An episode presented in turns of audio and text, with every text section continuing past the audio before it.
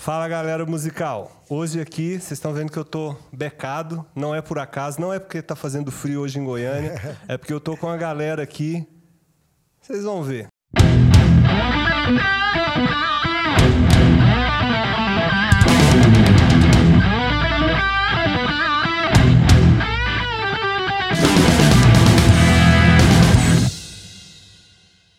DJ Múcio e a sua linda esposa Cássia, não é isso? Isso. Cássia, o nome da minha prima. E aí, Múcio?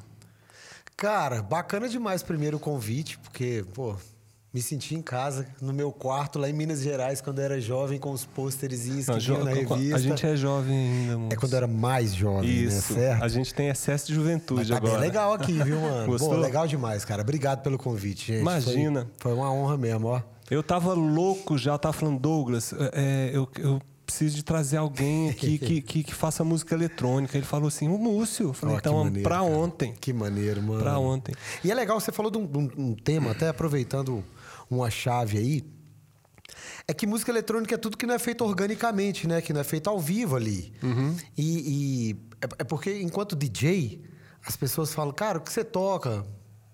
Pô, eu toco música eletrônica. Aí o povo fala, nossa, mano, mas você toca aquele batistaca? Não, mano, é música eletrônica. Pois é, não, e, fazendo- e é legal você falar isso porque, por exemplo, eu não entendo nada de Uhum. música eletrônica. Eu tenho esse conceito básico aí que você falou aí, que música eletrônica é algo que é feito sem instrumentos. É, né? é. eu tô é- tocando a música dos outros, né? É. Pois é, na- na- quando eu era moleque, a gente chamava de disc jockey, né? Disque jockey, é. O Mas di- a história DJ, do DJ, né? exato. A história do DJ começa na rádio. É, é muito interessante isso daí. Quando o DJ ele, ele, ele, ele começa a ser visto, é, ouvido no caso, é muito antes mesmo da TV, né? Os- as rádios já tinham os disque jockeys. Aham. E a história do DJ é, que eles chamavam no começo de orquestra invisível Olha só. é muito interessante, porque é, após a lei seca nos Estados Unidos, Uhum. é, as pessoas, principalmente na- nas, nas áreas mais pobres, assim, nos Estados Unidos, por exemplo, elas não tinham condição de contratar as orquestras. E daí, cara, eles contratavam, eles fechavam o salão e, e colocavam a cortina fechada e uma pessoa atrás, cara, com um toca-discos, com a vitrola ou um gramofone, vários discos e botando as pessoas pra dançar, cara. E por isso que eles chamavam de orquestra invisível. Isso é muito legal. Olha isso, cara. É, então assim, Então, o é, DJ de festa, aí, começou é, aí. O DJ de balada começou aí. É, e, e quando que esse status começou? Que eu, que eu lembro bem, assim, é, eu, eu passei por, to- por toda. sem acompanhar muito de perto, porque meu estilo musical era outro. Sim.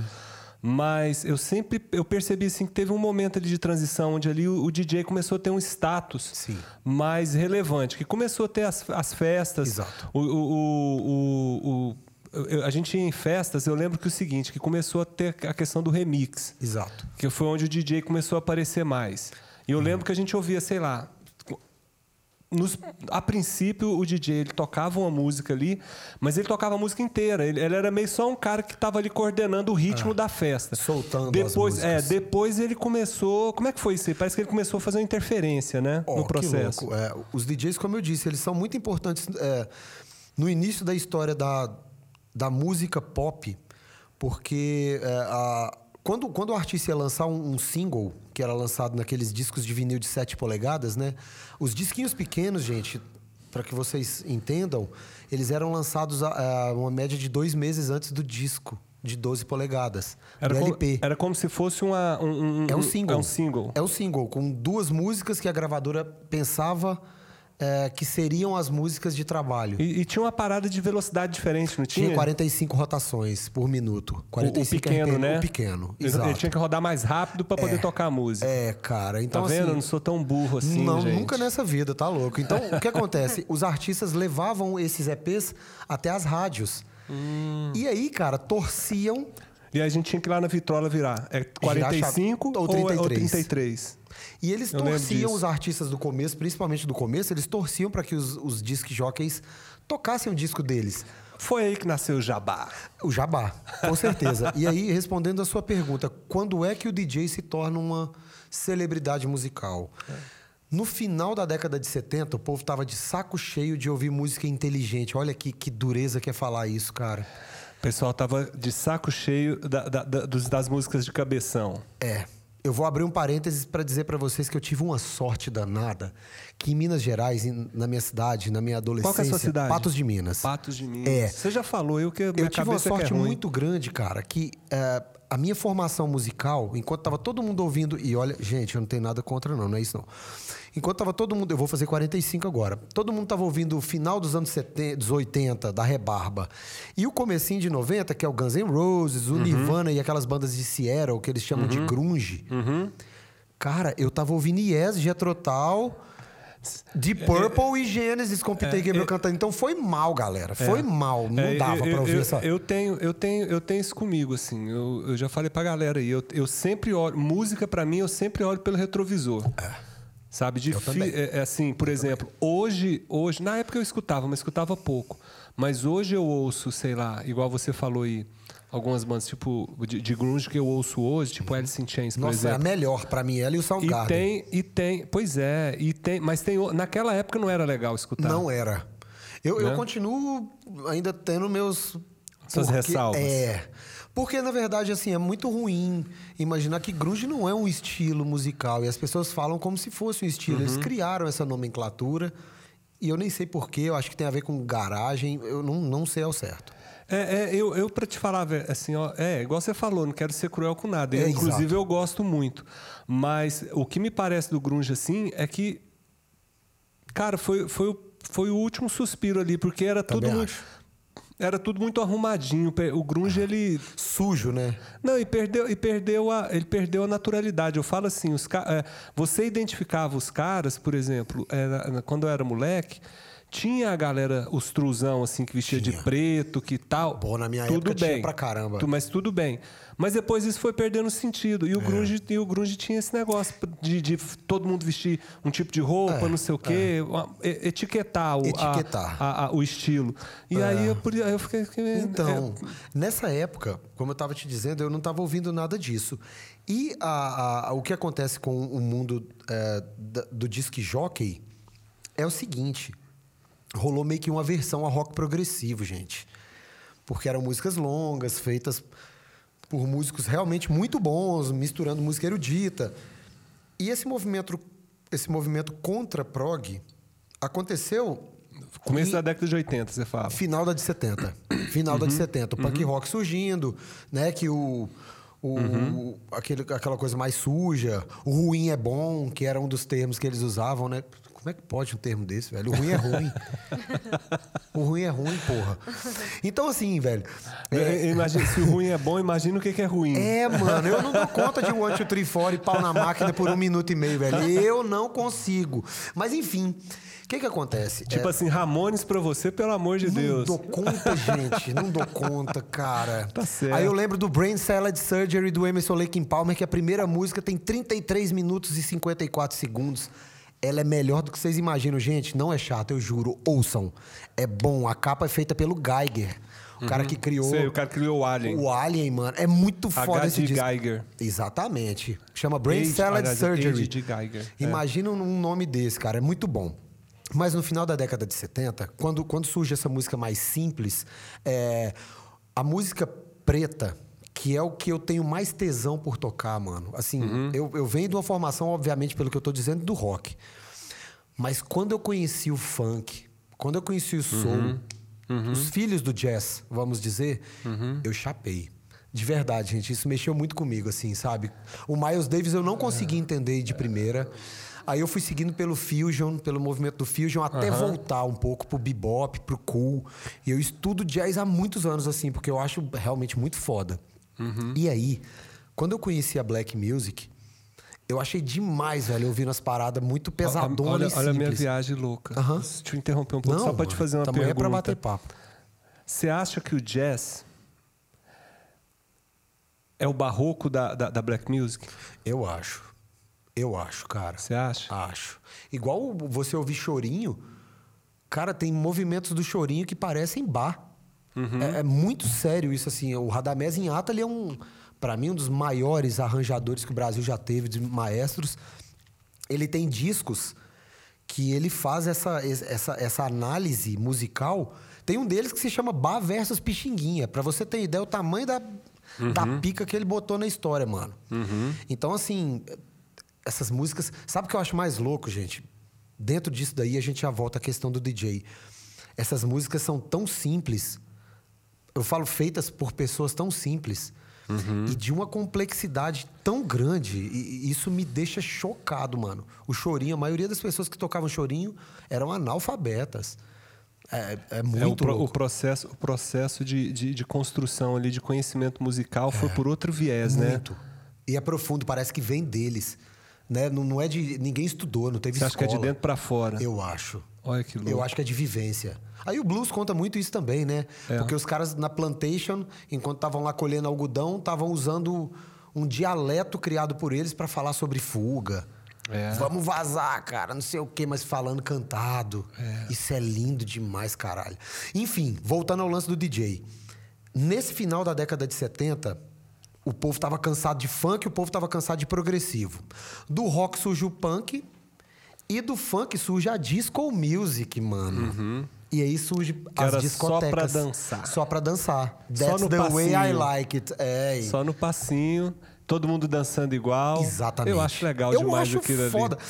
Esse é o primeiro momento onde o DJ se torna um artista na frente das pessoas. A cabine do DJ.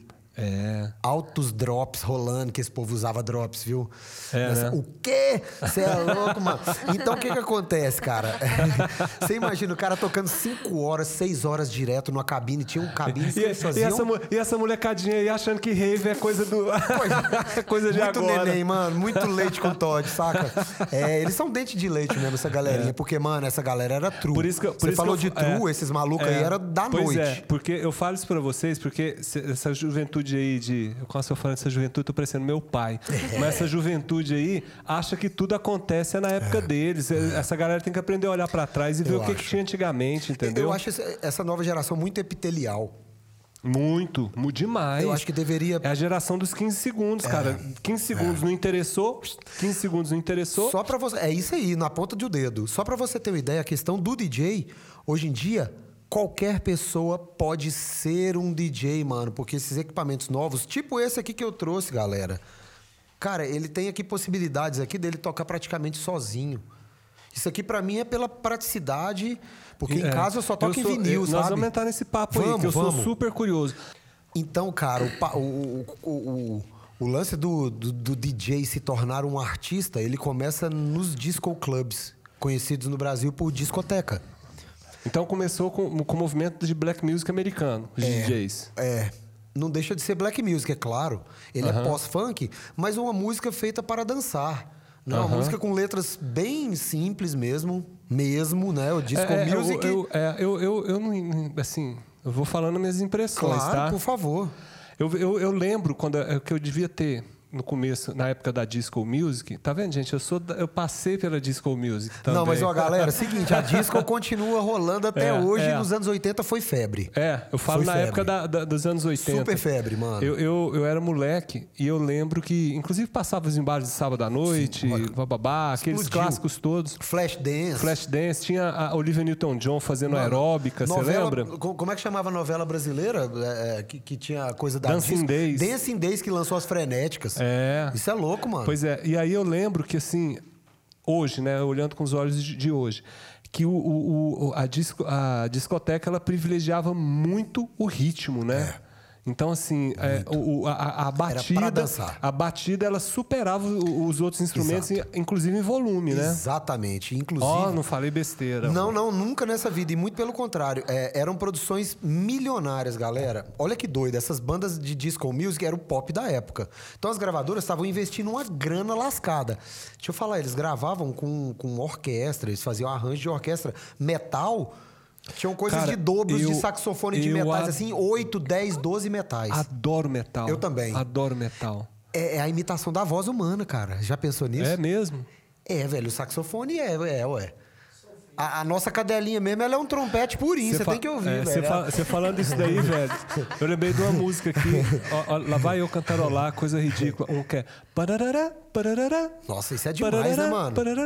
Isso é demais, não é, Quem que cara? é? De quem que Essas é? falas, né, cara? De quem que é, hein? Isso aí é Sheryl Lynn. Cara, isso é Só que demais. isso aí é, 70, e- é 78, isso é demais, né, É, mano? aí, 78 eu já tinha. É, chama To Be Real. To Be Real. To Be Real. É maravilhosa mesmo, essa música, cara. É demais. Não Os é? vocais puxados, assim, E com o os final. caras dançando, velho. Era pra ser sexual. É, é louco, né? É. Por isso que combina com, com os drops que a gente falou, né? As birita louca. E essa galera dançava sem parar, gente. Isso aí era uma fábrica de dinheiro, de verdade.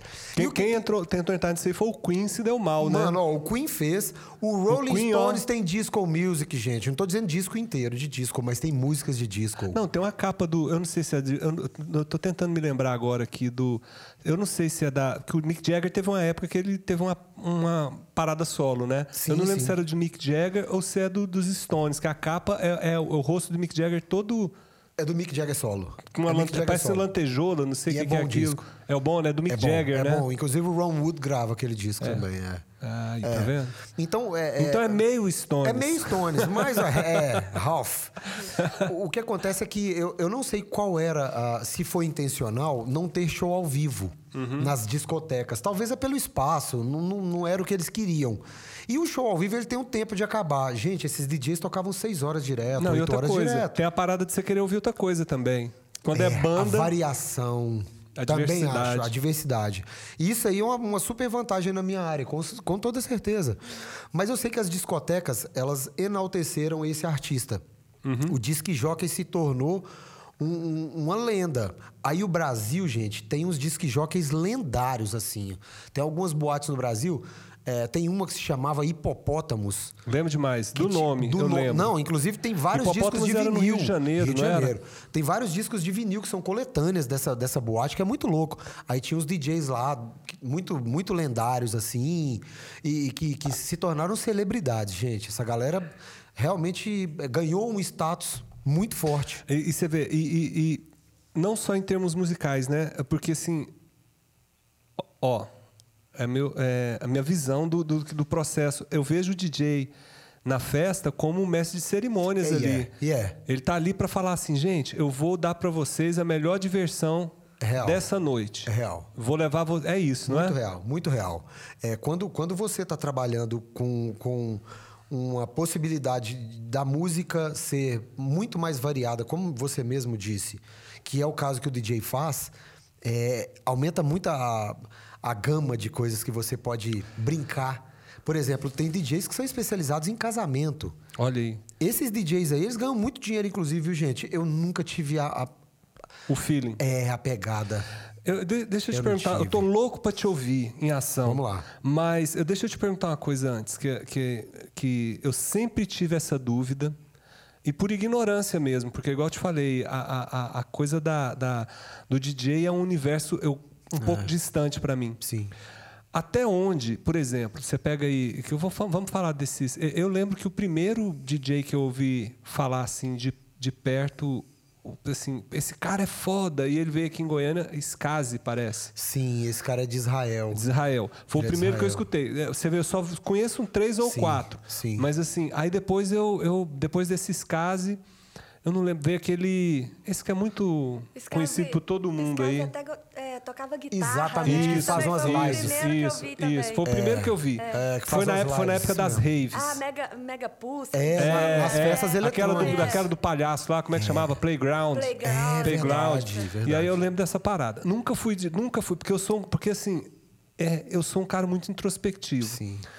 E esse tipo de, de som, ele pede dança, ele pede que você vai pro meio da Cara. galera e dança. Eu não consigo. Então, não que eu não saiba dançar, eu sou um pé de valsa, minha esposa sabe. Cara, eu não mas é porque essa linha de som, cara. Assim, foi mas mal, é gente, porque mas eu é, não- mas eu fico eu fico mais quieto. É. Mas assim, eu entendo. Eu- por que, que eu tô falando desses caras? Depois dele veio o, o Dave- o que eu lembro assim, David Guetta, Sim. até o brasileiro agora, o que tá na crista da onda e o Alok. Eu tô falando desses caras todos porque eu quero que você me tire uma dúvida e até um preconceito que eu Sim. tenho, porque eu acho que a gente- esse programa aqui também é para principalmente para eu aprender, Sim. para tirar alguns preconceitos que eu tenho. É, esse cara pega, sei lá, como é que é esse processo dele? Ele paga, por exemplo, para ter um, um pegar um groove ou um- um- uma parte da música de alguém para mixar aquilo ali e construir outra coisa. Ele paga. Ó, o sample, O sample. ele é usado desde a sample década... chama? É, o sampler, né? O sample. Ele é usado desde a década de 70. É, essa coisa de Uhum. Como é que é cortar processo? músicas. É, pela lei, tem uma quantidade de tempo. Por exemplo, você- você quer ver é. um, você quer ver, o- eu não sei de quem que é um, um sample que tem que tem que tem já vi em 300 músicas, aquela Ah, é? tum tum tum Sim. dum, dum, dum, dum, Sim, dum, sim, dum, dum. Eu nem sei o que, que é. Cara, é Que muito louco, é? porque tem, al- tem, tem uma quantidade de segundos que, que você pode utilizar, entendeu? E aí, acima disso daí, é, você paga. E também tem uma outra coisa que eu me lembro que tem a ver. que, que é, parece que é um escape, assim, pra usar. É, é mudar as tonalidades. Não tem uma coisa assim. você sabe? acelera, por exemplo, É, cara, uma malandragem, assim, sabe? Olha. Por exemplo, tem um cara nos anos 90 que eu acho um gênio da utilização de samples, que é aquele Dr. Dre, que é, que é um, um produtor e foi um dos caras que inventou aquele fone Beats, Uhum. que, que vendeu pra Apple por 2 bilhões de dólares, uma bagatela. E, e esse cara, mano, tem uma música dele que você acredita que ele pegou um, um sample do Beethoven, mano olha. Torceu ele todinho, bateu no liquidificador, mano, e botou, mano, e é bom. Só que você nem reconhece. E, e- e você sabe o que eu acho? Você falando isso daí, eu acho mais louco na música eletrônica, porque ela subverte uh, uh, um monte de processo. Porque, por exemplo, tem som que a música eletrônica faz que, que, que não é uma mudança de tom. Eu tô falando besteira, Douglas? Tipo assim, é, o o cara vai lá, tem uma música, essa aqui é em Fá, ah, aquela ali é em Sol, essa aqui é em Mi, essa aqui é em Ré. Quando o cara distorce a música, acelera ou diminui, não necessariamente ele está mudando de tom, ele está fazendo uma outra coisa. Ele tá mudando, ele tá mudando a tonalidade da música. Pois é, e aí, e aí isso daí é. é difi- ir oitava pra, oitava pra cima, oitava pra Sim. baixo. Por exemplo, eu, no software que eu uso aqui, é, eu tenho a possibilidade aqui de mexer no BPM dela todinho sem mexer no tom, acredita? É, é isso que eu estou falando. É o, ti- é o tipo de coisa que você faz que, que é um recurso específico da música eletrônica. O cara, eu falo assim, o cara no instrumento ele não chega lá assim, né, Douglas? Não, não. Aham. Agora uma característica dentro dessa do que você me perguntou, uma característica muito interessante de ser falada é que nos anos 70 era moda, 70 e 80 usar as músicas como você mesmo disse, as já conhecidas e fazer remix. Remix.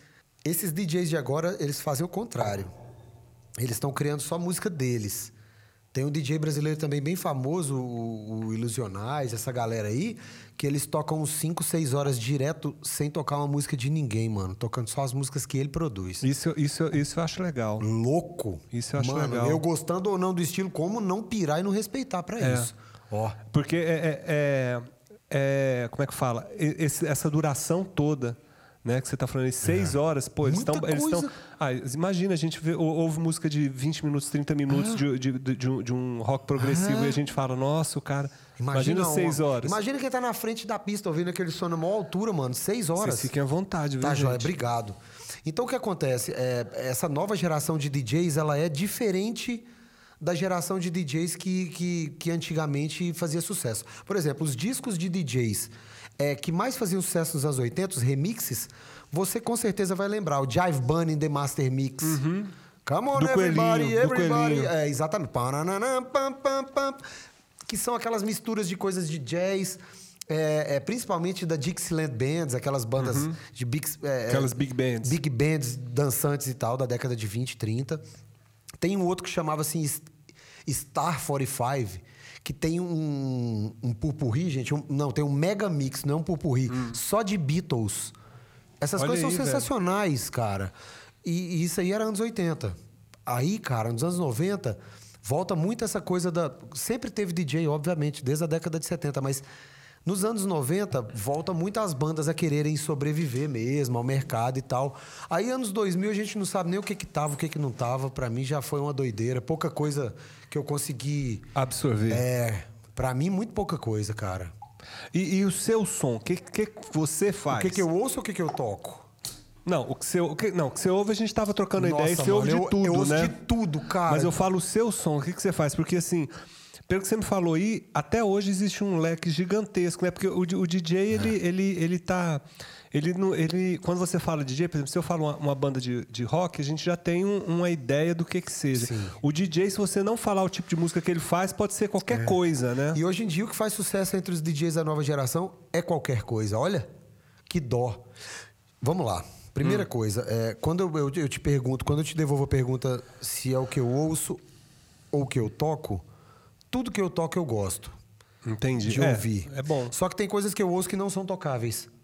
Entendi. Como é que eu vou tocar uma música do Gênesis igual a Supper's Ready de 28 minutos? Tipo, não, não faz muito sentido. O que acontece é que eu comecei a tocar por muito acidente, assim, porque eu, eu- eu, comecei enquanto DJ de rádio com 15, 16 anos de idade lá em Patos, numa rádio pirata, fazendo programas de, de jazz e de, de rock que o povo ligava ao vivo, falava um monte de merda ao vivo e a gente esquecia de tirar do mute. Não, era muito louco. Só que era bom. E aí, cara, quando eu me mudei para Brasília, rolou uma, uma parada lá numa rádio também. E aí eu vim para Goiânia morar aqui e não rolou. Aí eu fui tocar, eu não, não tava tocando ainda. Eu, eu trabalhei, o primeiro lugar que eu trabalhei aqui em Goiânia foi no Bazar Paulistinha, com meu brother Douglas, com mais uns amigos aí e tal. Mas assim, não tinha essa coisa de tocar e nem da ideia de tocar. Não, o Douglas escondeu de mim que trabalhando no Bazar Paulistinha. Te- Nossa, eu já, fa- louco, viu? já falei mal do Bazar Paulistinha Essa época um era monte de louca, mano. Eu não, sabe por quê? Disco caro pra caralho, Não, e mas ninguém... tinha coisa lá que nenhum não, lugar tinha. Mas o, o problema era que ninguém deixava eu escutar. Eu era o quebrado que ia lá pra escutar. Não, nossa, eles amarravam mesmo. Amarrava. É, eu falei. É porque eu- Amarravam mesmo. Você sabe quem que eu real. gostava? É real, é real. Você sabe quem que eu gostava de. de- onde eu gostava de ir? Lá no Woodstock. No Woodstock os Ah, caras deixavam tocar. podia. Pelo menos lá do A eu ouvia dos Não dias. é, mano? E tinha os metal, e tinha os, e Tinha tinha os tudo pesos, lá, tinha tinha, é. tinha. Então o que acontece? Na, o lance da- de me tornar DJ foi realmente meio que acidental. Um amigo que é músico, eu tava. Quando eu cheguei aqui, cara, eu me envolvi com o pessoal do, do Coró de Pau, cara, e comecei a tocar alfaia, percussão, assim. Porque eu tinha chapado quando eu conheci Chico Sainz, sabe? Eu achei o maracatu a coisa mais original que, eu já ouvi no Brasil. Eu, eu acho que foi o movimento É o mais, foda. mais foda. Cara, eu não tem acho. igual, velho. Não tem igual. O maracatu é muito foda, é muito original. E aí, mano, eu me envolvi com o pessoal do, do, do Coró de Pau e foi bom demais conhecer um monte de coisa de som. E aí, mano, um, um cara que era o vocalista do, do Coró de Pau, o Rodrigo Caverna, um dia virou pra mim e falou assim: Ô, eu vou fazer um som em um bar e tal, e os caras queriam um DJ antes. Você não topa, não? Eu falei, topa o quê, mano? Ele falou assim, vai tocar. Eu falei, ué, mano, como é que é isso? Porque, tipo, eu já tinha feito na rádio há muito tempo, mas eu não sabia como é que era tocar pras pessoas ali. É, na, na rádio você tem uma- um distanciamento Que ali que é você isso? Eu tô que... confortável demais, Não eu é? posso estar pelado, tranquilo, que É. ninguém. Enfim. Não, e você pode, você pode até cometer erro ali, a música não sair que... É de boa, cara, que Tá dá pra tudo consertar. certo, Agora, tá. ao vivo, é, duro. Aí ele falou: não, cara, é de boa. eu- Você vai abrir pra gente pra nossa apresentação e depois da apresentação você toca um pouco mais. Eu falei, eu vou tocar o quê, mano? Falou, toca o que você quiser. Eu falei, foi muito amplo. O que, que é o que eu quero tocar? É, quem- quem que é o público? Obrigado, é isso. Quem é o público? Aí, mano, ele meio que me convenceu e falou: grava uns discos aí de black music, de, de. Nessa época eu tava fissurado em black music brasileira. Baixando tudo que era do Tim Maia, começo de internet de escada. Que... Eu lembro demais. Nossa, que treta, mano. Aí eu tava baixando os trem do Tim Maia, Tony Bizarro, Tony Tornado, os Jorge Bem Raro, e amando ouvir essas paradas, sabe? Achando muito louco mesmo, assim. E aí, fui gravei esses CDs. Cheguei lá, mano, dois aparelhos de DVD, assim, ó. Foi, foi dureza, Douglas, foi foda. Aí você tinha que botar numa. Não tinha como ouvir, mano. Você- ainda, ainda bem que eu anotei as músicas no CDzinho. Aí você botava a música, a hora que ela tava acabando, você tinha que botar no outro DVD, apertar o play, esperar ela fazer a Cara, eu, leitura. eu acho que eu já fui Foi DJ duro. quando eu era criança. Aí, claro, velho, todo Por- mundo já porque, foi. Porque o que, que eu fazia? É. Eu escutava a programação da rádio e falava assim, as top 10. Aí. Aí eu punha lá uma fita cassete, aí, ó, e- e, Gravava. gravava e pegava. E aí É, dava o pause. meu que eu não gostava de uma música, pegava outra. É, meu compadre, é isso, é Sabia. isso. E foi é- assim. Aí o, me- o melhor, quando ele falou pra mim assim, ô, você topa tocar e tal, eu falei, topa demais. Gente, isso tem 19 anos, esse ano fazem 19 anos que eu sou DJ. Ele falou, você topa tocar? Eu falei, lógico que eu topo, meio que com, essa, com esse medo e tal. E ele falou, mano, ainda vai rolar um cachê de 100 reais e o lanche. Eu falei, nossa. Agora eu sou- mano, agora eu sou o DJ Se dei mesmo. bem, velho. E aí foi, Pô, foi 100 assim. pau há 20 anos atrás era, Tô falando, era grana. Era uma grana, mano. Tem DJ hoje em dia quinhe- tocando por isso. Era uns 500, Burro. era uns 500 pau ho- hoje. É, velho. Pra quem nunca tocou, o que, que é isso, uai? Não, me dei muito bem. E o lanche era consumação. O lanche era consumação. Tomei duas cervejas, comi um sanduichão, lembro direitinho. Rapaz, velho Ó, do céu. Foi um incentivo, foi um O incentivo. que, que é isso? E eu tomei gosto Aí pelo você já negócio, fez a cara. conta, né? Se cada um fizer que cenzinho, um sandubão, no final do ano eu tô bem. Duas por semana. eu- foi legal. E realmente foi um incentivo, porque eu, eu juro, gente, de verdade, eu não imaginava. Eu, eu não pretendia, aliás, melhor dizendo. Eu não pretendia ganhar dinheiro tocando as coisas que eu amo ouvir. Eu acho que é esse. É, é bem isso mesmo, de verdade mesmo. Você tá, você tá igual eu aqui. Eu montei isso aqui. se- eu, eu, eu quero ser multimilionário com isso aqui. Mas se, se não der certo, pelo menos eu tô me divertindo. Feliz pra caralho. E, e, cara, foi um processo muito natural. Por quê? E isso tudo que eu tô falando é pra chegar no, no que eu toco, como você me perguntou. Sim, eu tô, tô- eu tô viajando é, é muito você. importante, porque eu tenho uma sorte muito grande de, de tocar realmente as coisas que eu gosto muito. Uhum. Eu gosto muito do que eu toco. Eu nunca tive um desconforto, eu nunca senti desconforto em falar, cara, isso que eu tô tocando aqui não é legal, mano. De verdade, cara, eu preciso dessa grana, é claro, eu vivo disso, mas eu nunca toquei por dinheiro. Se liga, gente, não vale a pena. Não vale a pena, cara. Mesmo num tempo desses agora, cara, de verdade, se você conseguir colocar coração, Mano, é muito bom, é muito bom. E aí, mano, eu comecei a tocar nesses eventos mais undergrounds. Galera, Goiânia já foi muito foda de- do underground. Eu sei. Muito foda, cara. Eu Rolavam sei, umas eu coisas lembro. incríveis aqui. Eu lembro. Eu, che- eu fui residente de casas, eu fui residente da Fiction, É, mano. tem- A gente sabe trouxe que- bandas e. Você sabe que tem hora que eu fico que- pensando onde que foi que engataram a marcha ré Eu aqui em não Goiânia. sei. Eu, não só- sei, eu olho assim, Onde eu não foi, sei eu não dizer. sei, mas eu, eu sei quando, cara. Lá pra 2009, 2010, velho. Fudeu tudo, Foi uma cara. marcha o povo ré, começou a foi? misturar os rolês, porque antes, cara, as tribos sempre teve de tudo, galera. Sempre teve balada de todos os estilos, mas antes as tribos iam cada um pro seu rolê. E o melhor. É. Eu acho que esse negócio de pasteurizar mesmo deu um. Pô, mano, à noite, por exemplo, Ferrou, eu tocava né? em noites que era de black music, que era, que era black music das 10 da noite às 7 da manhã.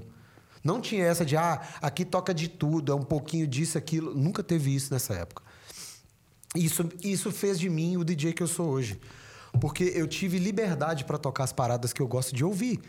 Então, nesse momento, eu tava tocando black music do Brasil dos anos 70, eu tava tocando samba rock. Mano, quantas vezes isso eu tô te falando Pô, de samba 12 rock é anos muito atrás? legal, hein? Muito. Há 12 anos atrás, tocar Tim Maia era muito careta pro, pra galera daqui, gente. Quantas vezes o povo já riu de mim, já me zoou, falando, nossa, mano, sério mesmo? E eu gostava tanto de você, parar pra parar, kkkk. Eu falava, ué, mano. Tô te... Ixi, já me zoaram muito, mano, por tocar Tim Maia. Agora o Tim Maia é o hype. Ó, foda.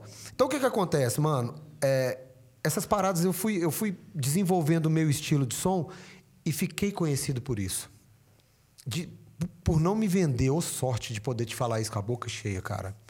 Eu- Você põe a cabecinha à noite ali no, no travesseiro ali, De verdade. Dorme O gostoso, que eu dorme toco, não. mano, o que eu toco é o que eu gosto. Que e bom, aí, cara. no Bazar Paulistinha, cara, me apresentaram o hip hop. Eu tinha super uma, uma coisa assim. Mas não entendia do quê. Porque era um puta preconceito, como a gente sempre tem, enfim, normal. E aí eu fui entender que, cara, que o hip hop, todos os samples, esses que a gente tava falando agora há pouco, são do jazz, do soul, do funk. E, mano, tem coisas incríveis, tem coisas feitas orgânicas, inclusive, do hip hop, que você fala, nossa, isso é bom pra caramba. E aí, mano, eu vi que esse era um viés muito legal. Porque eh, nessa época, eu vou te dizer que não tinha nenhuma casa que eu tocasse rock no começo da minha carreira de DJ. Era esse lance da black music, do samba rock, da, da música brasileira, pra esses eventos meio maculelê. E aí começaram a surgir as oportunidades das boates que tinham noites de black music. E essas noites, eh, naturalmente, ninguém me forçou, naturalmente eu desenvolvi o gosto por fazer a pesquisa pela evolução do que eu estava tocando, que era a Black Music 70. Os filhos da Black E é Music engraçado 70. que você tá falando aí. Pra você evoluir, você deu uma. Você engatou uma ré e foi voltando no Pra tempo, né? caralho, e eu tive que destravar. É. Tipo, ah, pra mim só 70 é bom. Não. Mas esses caras, a referência Né? deles não foi os anos 70. Né? louco, aí né? você vai atrás. É. né? Aí você vai cavando. Exatamente. E cavando pra frente, né? É, é, É louco é, isso, né? Muito. E aí daí foi quando eu destravei. Que eu falei, cara, deixa eu pesquisar, deixa eu ver quem é esses caras aí que eles estão falando, o Tupac, o Mos Def. Esses caras são gênios, gente. É sério, a gente pode até não gostar, É, mas esses é, caras se, são você, se você for olhar, esses caras todos, eles não estão ali por acaso. Eu tenho preconceito com um monte de gente ali. Eu tento ter mais, cada dia menos preconceito, porque eu falo assim, cara, se esse cara tá aqui, ele tá falando com muita gente. É. Claro que é. Não tem jeito. Claro que é, Tem jeito. Ninguém tá no lugar que tá sem falar com mano. muita gente. Nossa. Você pode até não gostar, mas se você entender, conseguir entender um cara desse, você vai entender a sociedade em volta É. eu dele acho, ali. Eu acho, de verdade. Então, Quando, quando esse universo da, da black music moderna, que, eles, que eu posso chamar até de música urbana, surgiu, que é o lance do, do hip hop, aí a, a minha profissão pro DJ Múcio, pra mim, cresceu. Você sabe que você falando isso aí, eu lembro de Michael Jackson, porque você vê nitidamente isso daí que você está falando no- no- nos discos do Jackson Michael Five, Jackson. e depois desde do o Michael Jackson, Jackson. E depois Michael Jackson. Nossa. E ali, e ali naquele. É, outs- como é que é? Outside the Wall? Como é que chama? O Off the Wall. Off the Wall. Off Nossa, the a wall. diferença é muito grande. Ali, ali, é, ali foi um marco, né? Foi um- ali ele, ele Tá louco, foi mano. assim: aqui eu sou Michael Jackson. Nossa, mano. E, a- e ali ele. Nossa, e- mano. né? É, total. Total, isso que você disse. o- a, a inocência, a crueza do Jackson 5 e depois a, o polimento. Nossa. Que diamante brilhante que é o Michael Jackson solo. É. Gostem ou não, não tem como não falar. Se não fosse esse cara, mano, é igual Beatles. É. Galera, Ma- Michael, Ja- Michael foda. Jackson, ele, ele, ele popularizou o movimento hip hop, né? irmão, No ele popularizou ali. a música, ponto. É. Sem ele, não teria clipe, videoclipe. O povo gravava vídeos. Ele queria fazer filme. Era megalomaníaco? Era, mas, Thriller, mano... Thriller. O- 14 minutos, mano. Eu me lembro, eu criancinha Não, escondendo eu- debaixo, atrás do, do, Não, do sofá, porque que- passando o clipe. É, cê- Caralho, ó, que saiu os bichos lá, sabe- mano, da tumba. Você sabe que que eu lembro de thriller? É, Quando passou na TV, e a época a TV era muito forte. passou? a TV era muito forte. Muito. A galera ligando pra, pra, pra Globo pra pedir pra passar de novo. Aí passaram de novo no Isso final. é mídia. Isso é mídia. Não é? Pô, não, não teria MTV sem Michael Jackson. Olha É. o tamanho disso, cara. É muito eu, eu, sério. eu, eu, eu- e eu gostei do, do clipe porque, assim, eu, eu não sei se a galera sabe aí quem foi o, o- o diretor que, que produziu o, o, o que produziu o videoclipe, Foi todo o Lee conceito. Não, foi o cara que fez um. Eu não lembro o nome dele agora, mas foi o cara que fez um lobisomem americano em Londres. Ah, é mesmo. O Spike Lee foram depois. Os clipes do Michael dos anos 90 são do Spike Lee já. É, é desse cara, eu não lembro o nome dele, que ele viu o filme Olha. e ficou louco com o filme. Que genial E aí isso. ele pegou o cara. eh, eh, Eu não, eu não lembro, você vê, eu sou péssimo com o nome. Uhum. E o cara que faz a, a, a- locução do, do, do, do- do dia do- da- dos mortos-vivos lá, né? Que ele, é.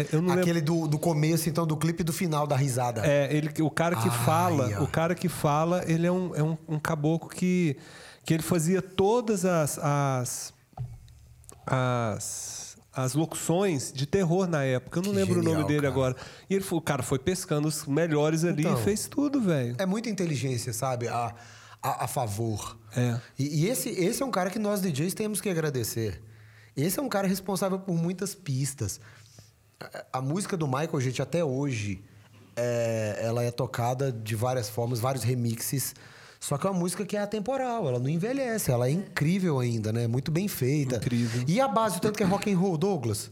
E os solos? E os guitarristas que o cara bota? Ó, Van eu- Halen, é, eu não, Slash. é, eu não sei se a história é verdade ou, ver- ou é mentira, mas tem uma história do, do, do, do Ed Van Halen que ele, o Michael ligou pra ele e falou assim: faz um solo aqui pra mim. Ele ficou tão extasiado de fazer um solo pro Michael que esqueceu de cobrar, não É, cobrou. mano, e, de- e não, e ainda tem o melhor. Vamos estender essa história que ela fica história melhor. É muito bacana. Um take. Ele chegou lá, gravou e foi embora. Botou a guitarra na sacola e foi Chegou embora. atrasado. Olha aí. né? Chegou atrasado, gravou e fez aquele solo mais maravilhoso que a Foi, gente já não. conhece. E, ele, e ele, ele disse que ele ficou tão feliz de ter sido convidado. Que Nossa, ele aquele esqueceu de é co- louco, hein? Que ele esqueceu de cobrar.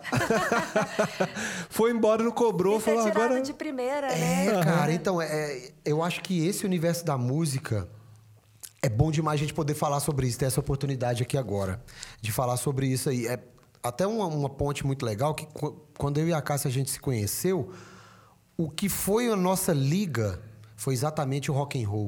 Ela Foi é muito roqueira, Você é né? roqueira, cara? Muito roqueira. A- a- a- ela esconde bem, né? Muito roqueiro. Eu tava tocando numa festa de samba, mano. Eu tava tocando numa festa de samba, foi muito louco isso, Douglas. Aí uma amiga nossa em comum falou: "Ô, esse daqui é o músico e tal. Tava tocando aqui agora, eu tinha acabado de tocar. Ah, esse e aí. aí eu falei, ô, e aí, gostou? E tal. Ela falou assim: não, não gosto de pagode, não, não sei o quê. Eu falei, É cara. porque, é porque assim, eu sou uma roqueira meio preconceituosa, entendeu? A banda da vida dela é Motorhead, então quem sou eu pra poder falar do negócio? Então ela gostou do meu bigode. Gostou, né? Lógico. Ué, lógico. Cássia Kilmister, o a.k.a. dela. Olha que malandra. É, mano.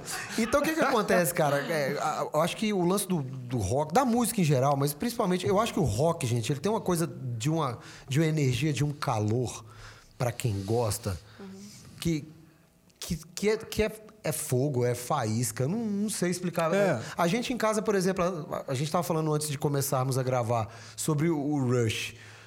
A gente ouve Rush para fazer muita coisa, praticamente tudo, porque para mim é uma trilha. Eu não sei te dizer que locomotiva é essa desses três caras. É uma banda muito. É um trio, banda muito completo e. e, e sei Não, lá, e quem escuta pensa que tem muito mais é gente ali. muito louco isso, né, cara? E Né? tem música pra tudo, é claro. A gente gosta de muita coisa, mas eu acho que o rock foi é, muito legal isso, porque pra mim foi minha formação e pra ela, que é 10 anos mais nova que eu, foi a formação dela, mas de outra forma. Ela teve influência em casa de pegar fitas do, do, do irmão mais velho, de ouvir essas paradas que a gente gosta, como se fosse da época dela. Foi a mesma coisa que aconteceu comigo, né? Porque eu, ao invés de estar ouvindo 80 e 90, eu estava ouvindo 70, que foi alguém que me apresentou. É. Então, velho, isso que eu tava te falando, do- do- eu acho que, que você tava falando, ah, a gente, você era da década de, de 80 e olhava a década de 70. É. Sua esposa é da década de 90. 90? 86. De É, 80 90. e ouvia as paradas É. 70 e 80. mas eu tenho né? uma, uma ideia, assim, não sei se é isso não, mas eu acho que é. Eu acho que a parada rolava assim porque tinha aquele delay, velho. Demorava as coisas chegarem. É. Então a gente, por exemplo, eu era criança, eu ouvia música da, da, da década de... eu quer dizer, eu nasci na década de 70. É, eu também. Mas eu ouvia música do- da década de 70 porque no, o- no- da década de 80 não estava disponível ainda. Demorava ali. Sim, Mano, pode você, ser. você é da, você é da, da Paulistinha, me fala aí, você trabalhou lá na época. Quanto tempo demorava para um disco que era lançado lá fora chegar aqui? Seis então, meses? nessa época, é, talvez. Né? Antes era muito pior. Pois é, Mas imagina, o que- imagina quando a gente era moleque. É, mas ao mesmo tempo, olha só, era uma época que a rádio era, era, era uma coisa muito forte, a gente ouvia muita coisa de rádio, certo? Eu dormia com rádio Então, embaixo do eu também era viciado velho. com viciado rádio. em rádio. Eu também. Eu adoro isso aqui, eu não sei porque que eu, Eu não fiz amo isso também, antes. cara. Eu era viciado em rádio e na nossa cidade só tinha uma rádio. Então, assim, a gente ouvia tudo Da rádio. da rádio. Só que na rádio passava muita coisa boa nessa época. Nos anos 80, pra você ter ideia, o que, que eu me lembro de rádio? Por eu ser de Minas, cara, e eu tenho muito orgulho da música mineira, rolava muito Beto Guedes, que eu acho um puta de um músico. Rolava muito Milton Nascimento, rolava muito 14 Bis. Que banda, inclusive. 14 mano. bis é demais. Que banda, velho. 14 que bis banda. é foda. Só que já tava rolando na época, você via, por exemplo, tinha aquelas paradas de antena parabólica, né? Já rolava as MTV, aí você já tinha acesso, você sabia que tava rolando. Metallica, é, tava rolando o R.E.M., Losing My Religion, tava rolando nessa época o Nirvana com Smells Like Teen Spirit. Essas paradas. Even Flow do Pearl Jam e tal, não sei o quê. Só que eu não tava interessado nisso, mano. Eu de verdade pra vocês, ó. Quando eu ouvi Led Zeppelin a primeira vez, eu caí a cara, mano. Assim, eu amo tantas bandas, mano, mas nada pra mim é tão forte quanto o Led Zeppelin e nunca vai ser, cara. Eu não conheço nenhuma banda que me provoca tanto. Dez discos, a gente sabe de cor e salteado todas as músicas dele, não tem nada de- dentro do baú pra ser lançado. Jimmy Page já falou. Só que, mano, um cara igual o John Bonham, bêbado, mano, que nunca estudou bateria, tocar aquela bateria que tocava, que ele não existe, é de outro planeta, mano. Eu acho realmente a banda mais pesada. Então isso me, me chapava. Eu não conseguia ouvir essas outras paradas. Inclusive, inclusive é, eu não sei, fala a virada, é Douglas? Uma- tem tem uma música, aquela música rock and roll, tem uma virada ali que até Então, hoje eu cara. não entendi. Então, Eu- toda vez que eu ouço, Douglas, parece que tá. Sabe, me dá a impressão que tá errado. Que tá faltando alguma coisa. tá- e é fantástico. Por- Ela, ela me incomoda, aquela música me incomoda de uma forma positiva. É isso. Porque eu fico assim, ó. Eu, eu volto, aí eu faço, pet, deixa eu ver o que, que esse cara fez. Sim. Porque o meu ouvido não consegue acompanhar. Sim. É, especificamente essa música. Porque pare- tem hora que parece que o baixo tá fazendo uma coisa, a bateria tá fazendo outra, a guitarra tá fazendo outra. Cara, que descrição maravilhosa. Vou falar por quê. O Led Zeppelin era descrito dessa forma. Porque pensem só, no começo da Então, carreira aí deles... você imagina a minha cabeça ouvindo. Eram Não- quatro malucos, cada um com sua maluquice. O John Bonham, Biritum. O Jimmy Page com os papel, com os ácidos dele, cara. O, o Robert, o Robert Plant, aliás. O Jimmy Page usava os trem muito louco.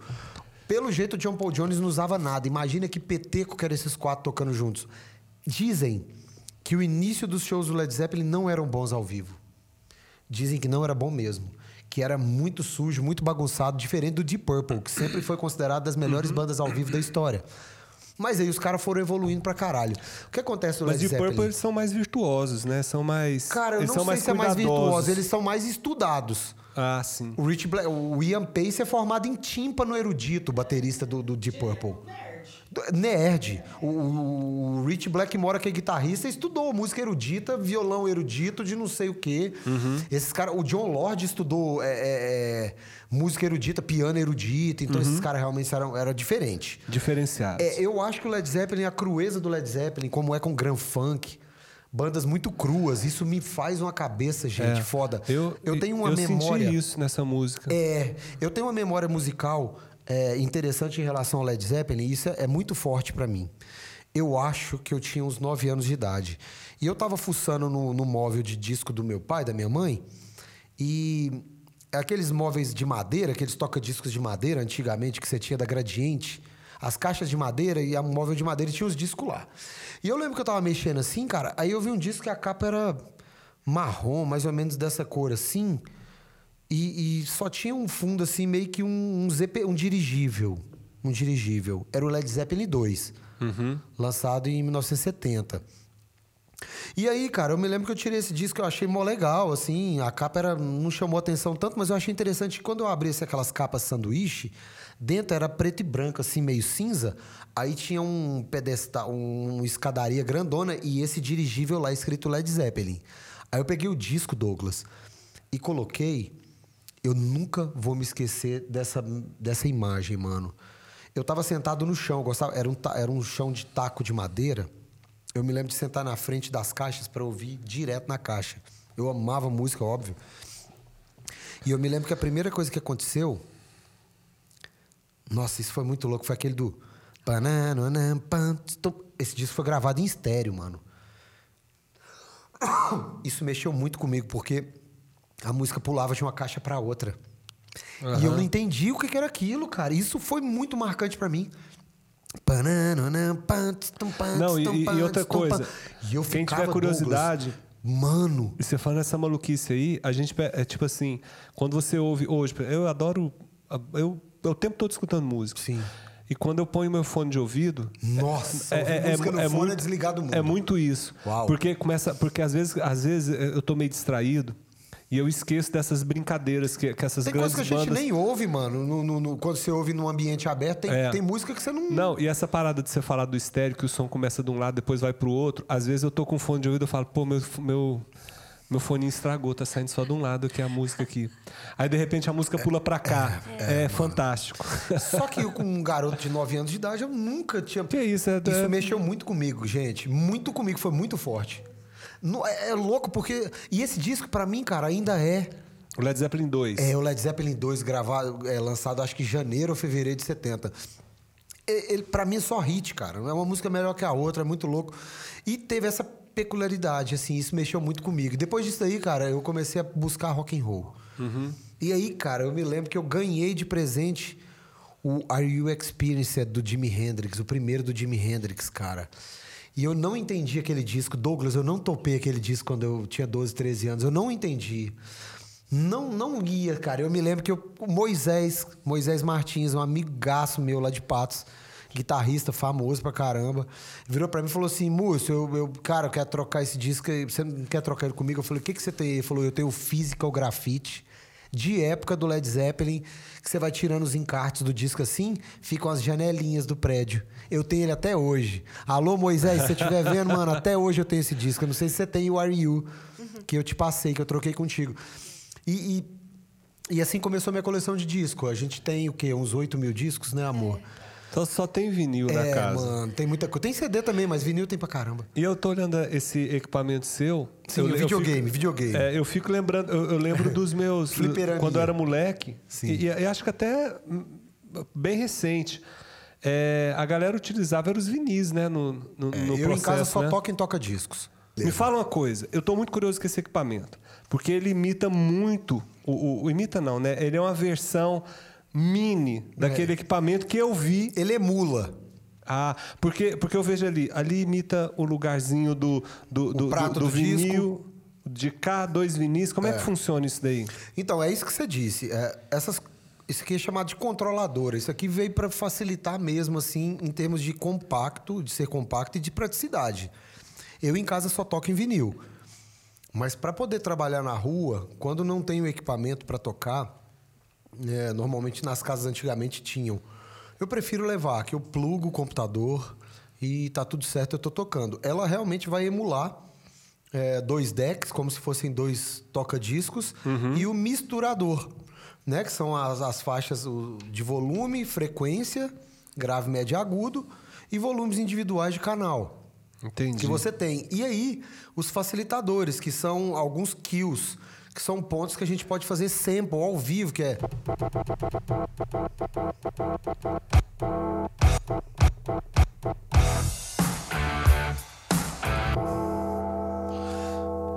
Possibilidades enormes que você tem.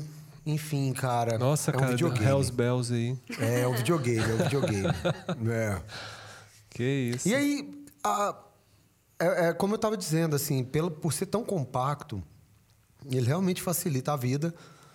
E, cara, dá pra gente mostrar um pouquinho de como funciona. Faz aí a nossa Vamos festa lá, vamos hoje soltar, vamos soltar alguma coisa aqui pra ver que- como que fica. Aqui a gente vai ter então um mashup. Mashup é um negócio que ficou muito famoso há algum tempo atrás. A gente adora mashup, né? Tem alguns muito ruins, inclusive. Nossa, tem uns que são horríveis. Só que tem uns bons pra caralho. Eu trouxe um bom. Que aqui eu acho que eles misturam umas cinco músicas diferentes, cara, e vai ser divertido. Vamos lá. Tem muita coisa do que a gente falou aqui. Beleza. Vamos ver. Vamos ver se você descobre o que, que tem aqui. Goes out to all the babies, mamas, mamas, Vamos lá. mamas, mamas. Baby mamas, mamas. Yeah, go like this.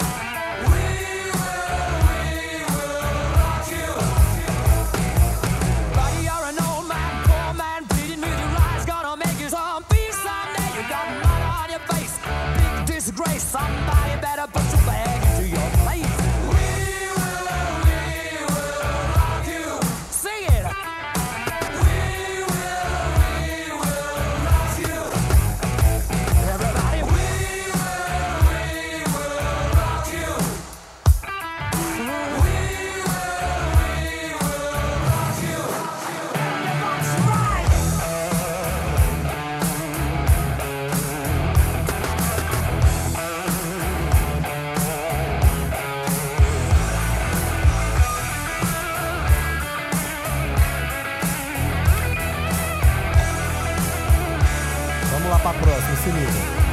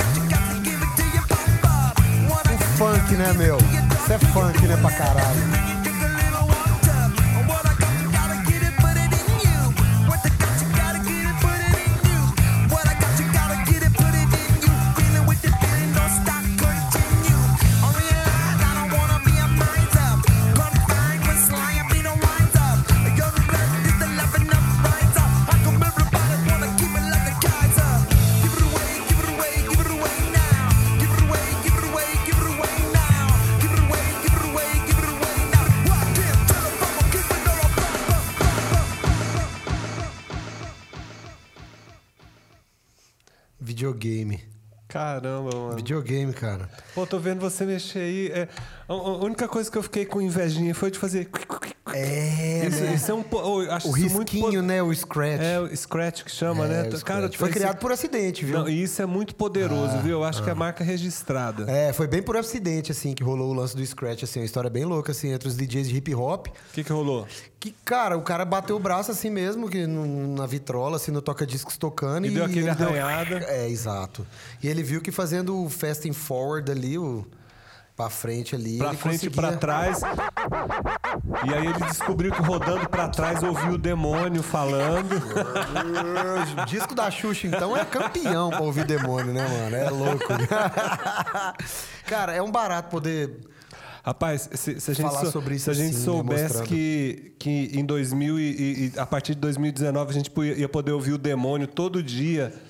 Sem precisar Nossa, voltar o, mano, o quero disco não, pra trás, mano. né? Eu não quero esse demônio Também mais, não, mano. Também não. Vai acabar, né, mano? Vai acabar. vai acabar. Ano que vem acaba. Uh, tomara, a gente tá torcendo muito por isso, mano. Porque eu prefiro ouvir o demônio só rodando o disco da pra trás. Xuxa. É. Só o disco da Xuxa pra mim tá legal já, Ele mano. ficar lá tá ótimo. É, mano, até. Não, na real, mano, o King Diamond é bem melhor, né, mano? Falando disso, Cara, né? não fale de King Diamond porque eu, eu conheço a discografia dele E é inteira louco, né? e do Merciful Fate também. Eu sou fã. E, cara, ele é, um, ele é um artista do teatro, né? Não, mano? É tipo Alice Cooper. Esses Ele caras é- são é- bons pra caramba. Eu, é, eu, eu pra mim. Eu ouvi muito isso na minha adolescência. Cara, King Diamond e Merciful Fate. bom, né?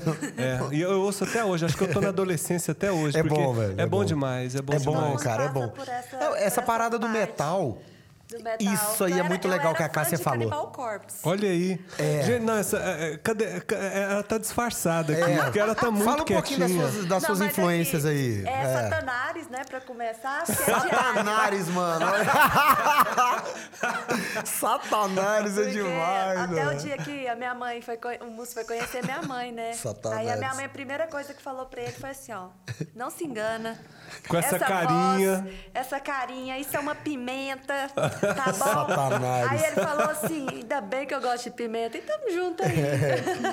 Mas é muito interessante Mas essa são os coisa das iguais que refer- ficam juntos. É, cara. E, e as referências da Cássia é interessante como são escolas musicais do rock diferentes. Uhum. Mas, cara, rock é rock, né? A gente acaba se encontrando de alguma forma e tem um monte de coisa que É, a gente tem, tem gosta. aqueles pontos de, de convergência, né, ali. Eu acho que essa, essa pandemia, assim, foi um período que a gente ficou em casa É, à noite, verdade. porque apesar do, do Múcio ser do, da noite e eu gostar de rock, eu não sou da noite. Eu, quando eu conheci o Múcio, eu dormia nove e meia da noite, acordava às cinco e meia da manhã. E, e nessa pandemia a gente ficou mais junto, né? Então, enquanto ele tocava, geralmente a agenda dele era de quarta até domingo. Ele passava na minha casa, literalmente me colocava para dormir, ia para os rolês dele. E quando eu estava acordando, era às vezes o horário que ele estava chegando. Ma- ma- Mas você sabe que isso é o maior mito que eu acho do, do, do roqueiro, é esse negócio de achar que roqueiro fica a noite inteira na...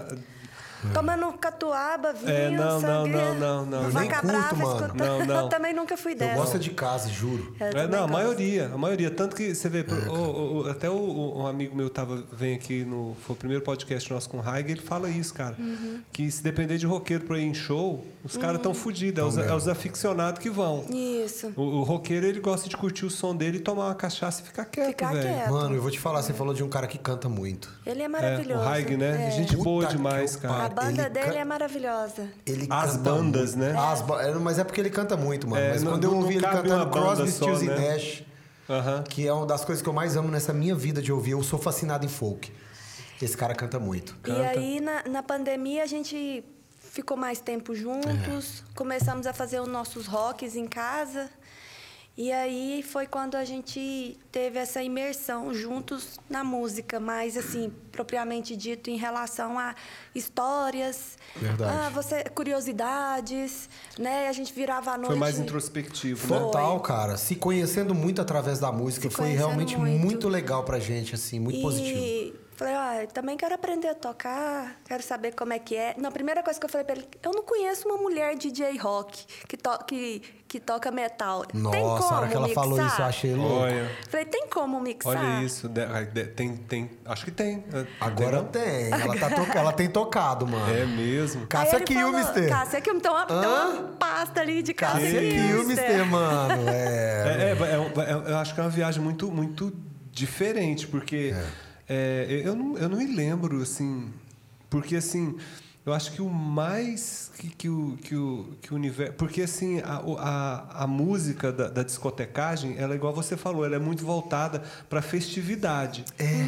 E aí acaba que você pega um, um tipo de música Exato. que está que tá agradando e que está rolando no mainstream ali. E é dançante, E né? é dançante. E, E, aí o rock você- normalmente não é essa não é, questão. Não, não é. é outra, Não. a viagem é outra. É. Pra mim, tocar rock é a discotecagem mais tesão que eu faço de todas. Por mais que não seja que Não, eu vou te eu falar. faça com mais... É, é 10% das minhas discotecagens, mas é a Eu- melhor. eu- um amigo meu, eu fiz um, anive- aniversário. Eu não sou de festa. Uhum. Eu sou, igual eu te falei, eu sou um cara super pacato, super pacato. Mas um ano, na- lá na minha, na, na minha casa, eh, eu moro aqui no apartamento aqui perto. Eu falei assim, cara, eu vou fazer uma festa esse ano. E eu contratei DJ. E fui Olha. fazer a festa. E era só rock and roll. E assim, é, foi muito inusitado, por causa disso que você falou. né? As pessoas não contratam um DJ rock and Pra roll. tocar rock. Não, não, Não. contratam. Eu não, não- e tem pouquíssimos. E aí eu contratei um amigo meu e eu, eu falei pra ele, ó, eu quero rock, velho. Que massa. E foi legal? Você curtiu? Ah, foi bom demais. foi bom? Foi. Aí, ó. É, eu quero rock. Agora dá você, você puxada, tocar, né? você Dá. tocar, você tocar, fazer uma, uma DJ de para metal, Ah, é velho. lindo. Não, aí eu já fui criando um monte de coisa na minha cabeça. Eu falei assim, nossa, eu vou fazer primeiro antes de ser Cássia Kilmister, né? Porque quando a gente se conheceu, eu tinha falado pra ele que eu, que eu era viúva. É porque assim, eu tava num lugar que Do Leme, mano. Ela me do mostrou Leme. uma foto que era uma montagem dela com o Leme, velho. Essa é porque foto é eu já tava bizarra. assim, eu já tava muito aziada no lugar que eu tava. E aí eu falei assim, o cara vem tocar, vem falar aqui pra mim, não sei o que é de música, que hoje eu tô falando que é pagode. Foi ele tá demais, cara. falando que Esse não é. E pagodeiro aí, você gostou do. Você tá gostando do samba? Isso aqui não é samba, é pagode, velho. Já tomei eu um coice em menos de raiva 5 já. segundos, Douglas. eu já tava com raiva. Aí já, já apaixonou, né? Não, No primeiro ainda coice não, já ainda não, mas apaixonou. uns 30 segundos depois a coisa começou depois, a ficar melhor. Depois que você assimilou o golpe, Sabe o que foi a minha "É sorte, essa". mano? Eu não perdi a pose, ainda virei- aí virei e falei assim: do que que você gosta? Não, eu gosto é de rock. Ela deve ter pensado assim: não, mó É, playboy. eu fui né? calculando, vou falar É, umas mó coisas aqui que. playboy. Falar, o que, que é isso? É, eu virei e falei, de que, que você gosta então, né? Ela falou, ah, eu gosto de rock, não sei o quê, Black Sabbath, é, é, Motorhead. Eu falei, ó, massa, cara. Aí eu pensei, nossa, se dei, se dei bem. Mal sabia era que ela Ela ativou o Eu tava, sistema. Rodou. é, eu tava com a musiclopédia, eu chamo ele de musiclopédia do rock. e foi demais esse dia, E, cara. e nessa história toda do, do rock, eu falei, cara, eu já fui criando umas coisas na minha cabeça. Não, porque É, quando acabar a né, pandemia, eu quero tocar, e eu vou de Cássia Kiss, aí eu vou só vestir, vou fazer Cássia Kiss, e vou pintar a cara, e vou... Fui, de repente... Caramba. foi alimentando uma coisinha em mim. Só que... Pô, já que- eu já quero ir na festa que ela foi É demais, eu te falo, mano. É bom. E aí, quando viu que foi mais um ano de pandemia, né? E que não tinha nenhuma perspectiva. Balde de água fria, né? E a gente começou a tornar esses momentos é, como se fosse um momento de lazer sem ter hora para acabar.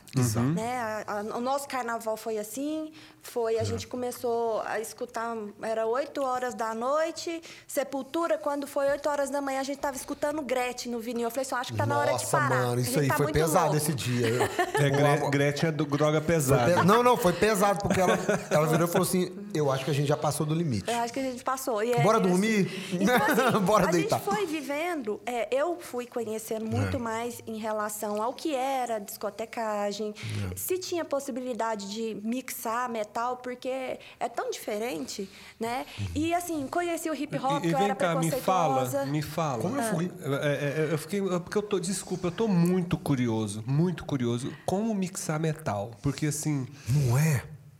Ó, gente, primeira coisa. Nada é mais difícil de tocar que rock.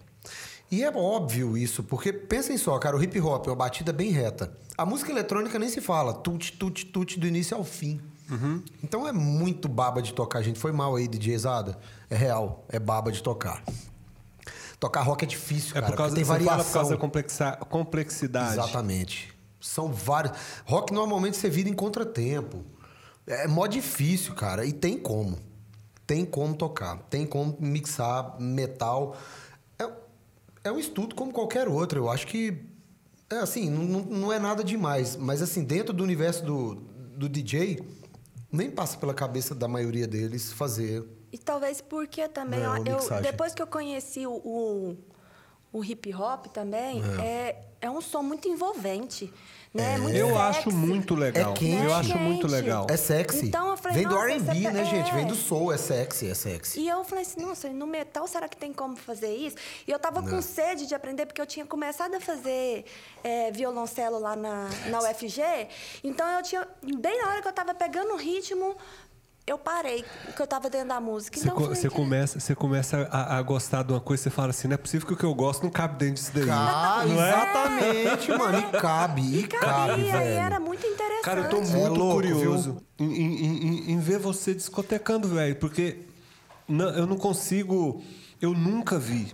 Eu nem sei se tem. Eu nunca vi discotecagem de metal. É louco. Como é que é, como é, como é, que é isso aí? Cara, é uma coisa muito engraçada, porque quando a gente foi pensar em relação ao metal mesmo, metal, eu falei, primeira coisa que veio na minha cabeça, Motorhead, Metallica. Por exemplo, na minha playlist não tem um Cannibal Corpse. Porque tem É. coisa que realmente não, não- Na verdade, é igual a gente falou no início, é o público. No Velvet, igual E tem é o coisa que não dá a pra gente- tocar mesmo, né, gente? É. Aquilo que eu falei também no início, Vai que eu gosto. Mas vai que não... destoar. Tá sendo Não. bom, mas naquele dá, né? momento. É, isso. tem coisa que não dá. Então, por exemplo, eu gosto muito de, de tocar essas. Pegar o, o Black Sabbath, pegar o Motorhead, pegar a Metallica e vou no Rush. Só que tem hora que eu falo assim, gente, esse, igual a gente fala, o BPM, né? Uhum. Que no hip hop e nos outros também são BPMs próximos. É. No metal, já no rock and roll, não tem isso. É. De eu pegar um BPM, às vezes eu não vou nem conseguir chegar no que tá. Entendi. E outra coisa, as pessoas gostam. Mixar é mais difícil nesse É, sentido. Mixar Nossa, mais muito difícil. mais. E as pessoas gostam de ir na música até o final. Exato. É, é difer- um é- eu- eu- não, mas é isso. Não É- é? É- eu rock? acho no rock é, diferente. É. Eu vou, te eu vou repetir uma coisa que Legal ó, isso que a falou, Foda-se vocês, eu vou falar pra eles aqui porque eles, não, eles provavelmente não devem ter visto. Eu odiei quando, come, quando na, na época do final dos anos 80 que começou a fazer um monte de remix de música de rock. É, Porque ué. o que, que eles faziam? Eles cortavam a música. E roqueiro gosta de escutar a música Tudo. inteira, até o último acorde. Mano, como é que você corta Isso Master tem que of Puppets? respeitado. Você tá louco, mano? Eu vou te matar. Não corte Pois nunca é, e Master aí, of como é que Puppets, cara. faz? E aí, como é que faz pra fazer essa, essa discotecagem? Quando, quando, Cara, é final, né, da música. Você usar a parte do final da música pra poder encaixar com a Então, outra. então quer dizer que quer dizer que você não toca a música do começo, você já entra a música com de repente com nu- nu- numa, numa pegada ali onde ela já tá acontecendo. Aí que tá, ela começa tocando do início da música e harmoniza ela no final com a outra. Já que Porque às vezes- nós entendi. roqueiros gostamos da música a gente inteira. quer ouvir a música inteira. A gente quer ouvir a música inteira. E respeitar também, porque, por exemplo, algu- algumas músicas têm uma intro que ela é muito repetitiva. Olha, vocês já posso vão, pular. vocês já vão voltar aqui porque eu fazer quero ver, eu quero ver a Cássia Vai ser porque velho, eu tô muito curioso. Vai ser louco. Eu vai tô ser muito bacana. curioso. Vai, vai ser bacana. massa. Eu vou até, como é que fala, assim, me preparar com, com uma coisa Não, e bem você mais vem, você vem, você venha preparada, você vem, preparada. você se inspira em Alice Cooper, você se inspira em É, King Diamond, ela em se Kiss, amarra nisso. você vem Se tiver chovendo, então, Alice Cooper pode ter certeza. Nossa, aquela maquiagem derretida, Olha, mais olha e se você, e se você falar que vem de King Diamond, eu arrumo um, Nossa, um- é um massa, microfone de, de, de fêmur com a pra cruz você. de cabeça pra baixo na frente. Isso. Mas é legal isso que a Cássia disse, da- de, de utilizar partes da música onde você consegue fundir. No início da nossa conversa hoje, você estava dizendo, é muito fácil aquela questão da pessoa que coloca uma playlist, tá acabando uma música, ele vai lá e mete outra música. A diferença é, para que vocês entendam, para que não fique confuso, dá para tocar do início ao fim com músicas fundidas. Como que a gente funde a música? A batida por minuto, BPM, ele é igualado. O que, que acontece quando você toca uma música, quando você toca uma playlist? Tem uma música que está tocando num ritmo, daqui a pouco a próxima ela pode vir no ritmo totalmente diferente. Então, mesmo não sendo pista, o seu corpo, o seu cérebro, o seu ouvido, ele está acostumado com a batida, com a constância. Se você mantém essa constância, você não corta essa onda que tá rolando é uma onda de serotonina. Uhum. E, e é isso que a música faz. Vocês sabiam que isso é comprovado cientificamente. Quanto mais BPM tem na música, quanto, ma quanto mais acelerado, mais as pessoas consomem uhum. bebida, drops. Eu comecei tudo. a prestar atenção nisso. É muito acredita? sério. Por que, que você acha que o trance, aquele negócio. Aquilo lá, mano, as pessoas ficam furando buraco uma semana, mano, dançando aquilo. É, Tem festivais é, de- é. oito dias. É. Não é à toa. Se a música fosse low, se ela fosse um low-fi, as pessoas não aguentam duas horas. Então, música tem isso, constância. E, e é isso que a Cássia quis dizer, assim, até para complementar. Você tá tocando duas músicas que elas estão sendo tocadas inteiras, integralmente, sem fuder com o rolê para nós que somos roqueiro. Mas ao mesmo tempo, o final dessa música que tá tocando vai Ó. completar. Ó. Vai ser completado pela música que tá Eu entrando. Você foi falando aí, eu fiquei imaginando, Cássia, a, a, a- a sua, a sua playlist, assim. Eu fiquei imaginando assim. É demais, Ju- mano. Judas Priest. Ó, vou fazer uma leitura aqui do que tem aqui na, Ó, na pasta dela, cara. Judas Priest, Ó, eu tô na Motorhead. frente de Motorhead Bomber, Ah, NIB do Black Sabbath, Ah. Master of Puppets do Metallica, System of a Down. ó, Sys- Nossa, System- aliás, System mano. of a Down, é- é- acho que é uma banda que, que a, a maneira deles tocarem ali é, é- é meio, meio coringo, assim, que acho que você pode usar várias músicas Também do System acho. of a Down.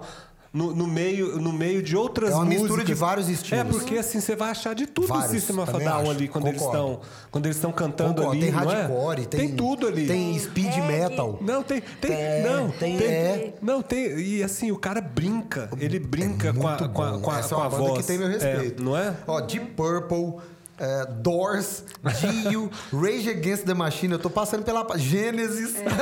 Pô, eu fico pensando na, na playlist assim, a, pessoa- a galera curtindo Rage Against the Machine, aí de repente, como é que entra um Gênesis nessa não, história? Então, aí, isso Não é entra. muito. Não, assim não. Dessa forma não. Muito legal. No começo a Cássia falava assim. Tem que ter uma, Quando tem que ter é uma que banda vou de to- transição ali. É, quando é que eu no- posso pra tocar chegar no- até no- isso? Porque, por exemplo, no- nesse, nesse evento que a gente toca mesmo junto, é, a gente começa a tocar no fim de tarde. Não tem como começar com o System of a Down no final de tarde. É, no primeiro dia Uhum. que eu fui, eu já tava assim. Ela queria de todo Pantera, jeito começar, queria já enfia no queria pé. começar com Pantera. Ela quer, ela quer começar chutando a Cowboys porta. from Hell às 6 horas da tarde, mano. Dá pra ir, né? Quem é fã é fã. Mas assim, eu acho que a progressão. Pois é, eu acho que eu vou ser um bom consumidor do seu produto. Não é? Porque eu já quero que chega chutando a porta A casa já. dessa, vocês vão se dar super bem.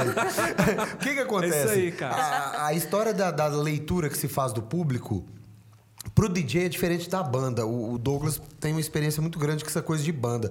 Banda tem um set list montado, que é ensaiado no estúdio, Uhum. e eles vão tocar ele daquela forma, e às vezes tem uma variação ou outra. É mais ou menos isso, né? O DJ não, cara. O que eu falo, eu dou aula há 15 anos. Eu sempre falo com os caras, falo, cara, não viaja, não perca seu tempo e não monte um set quadrado, porque você vai se dar mal. Você vai chegar no lugar, você vai olhar pra cara das pessoas e vai falar, fudeu, velho. Tudo que eu imaginei, ou todos que eu imaginei não estão aqui. Fudeu, eu tem fiz coisa isso. aí que eu nunca toquei. Eu fiz isso, exato. É porque assim, eu fiquei. a- a- Na verdade, quando. Primeiro que eu acho assim.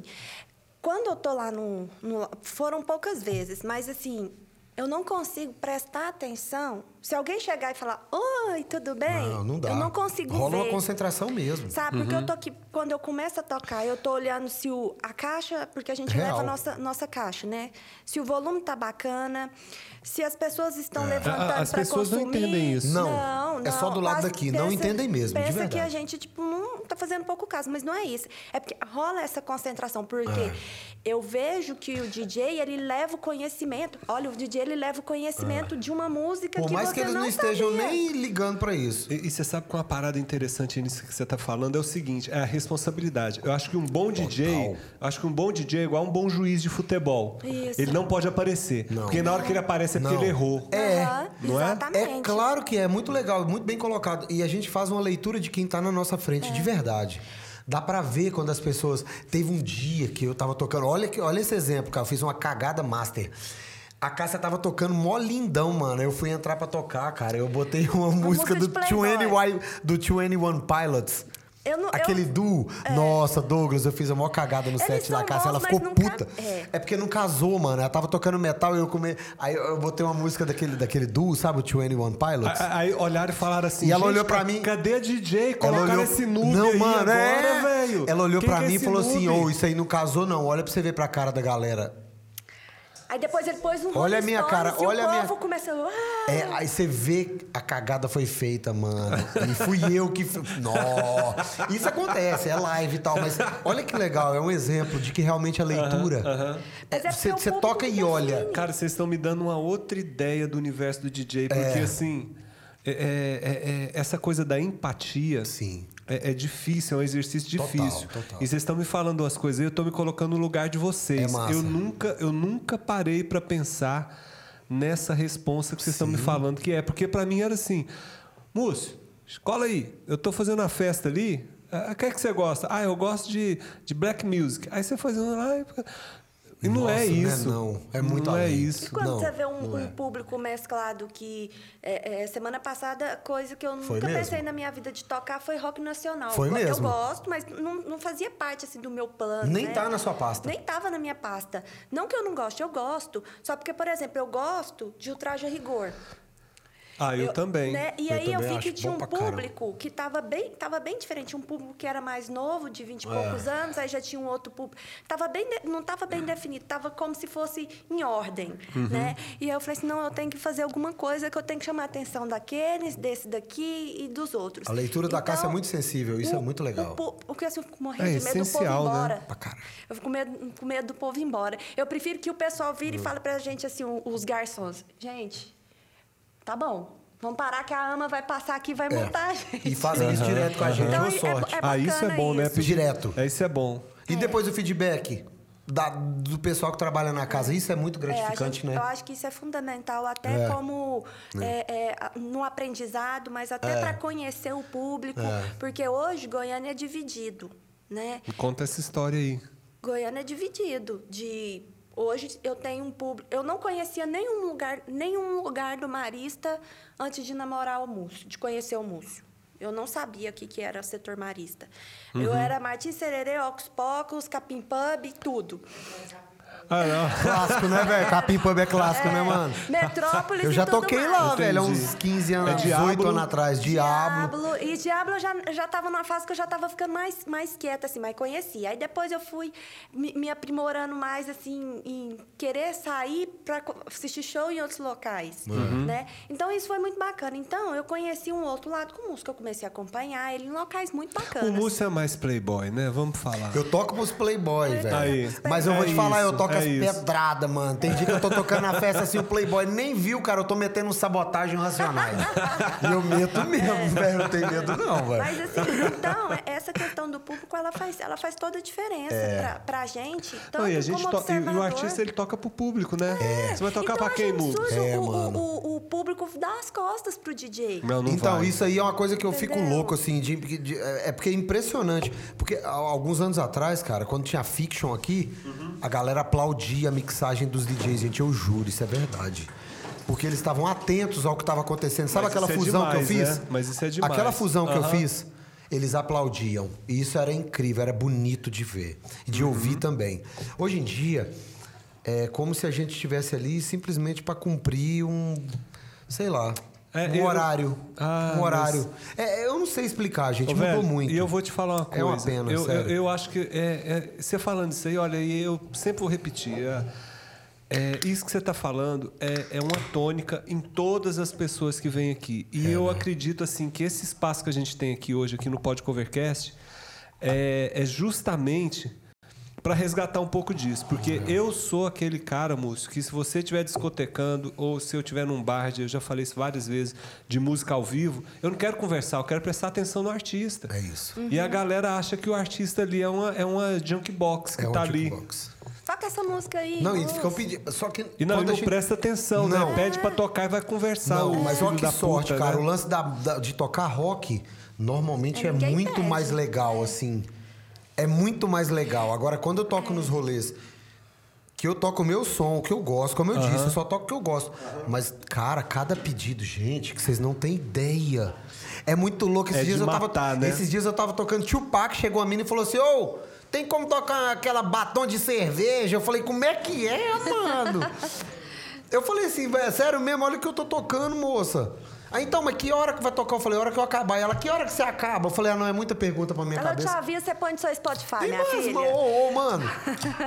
É, que hora que você para? É. Tipo, já tô querendo ouvir aquela música, mano. É.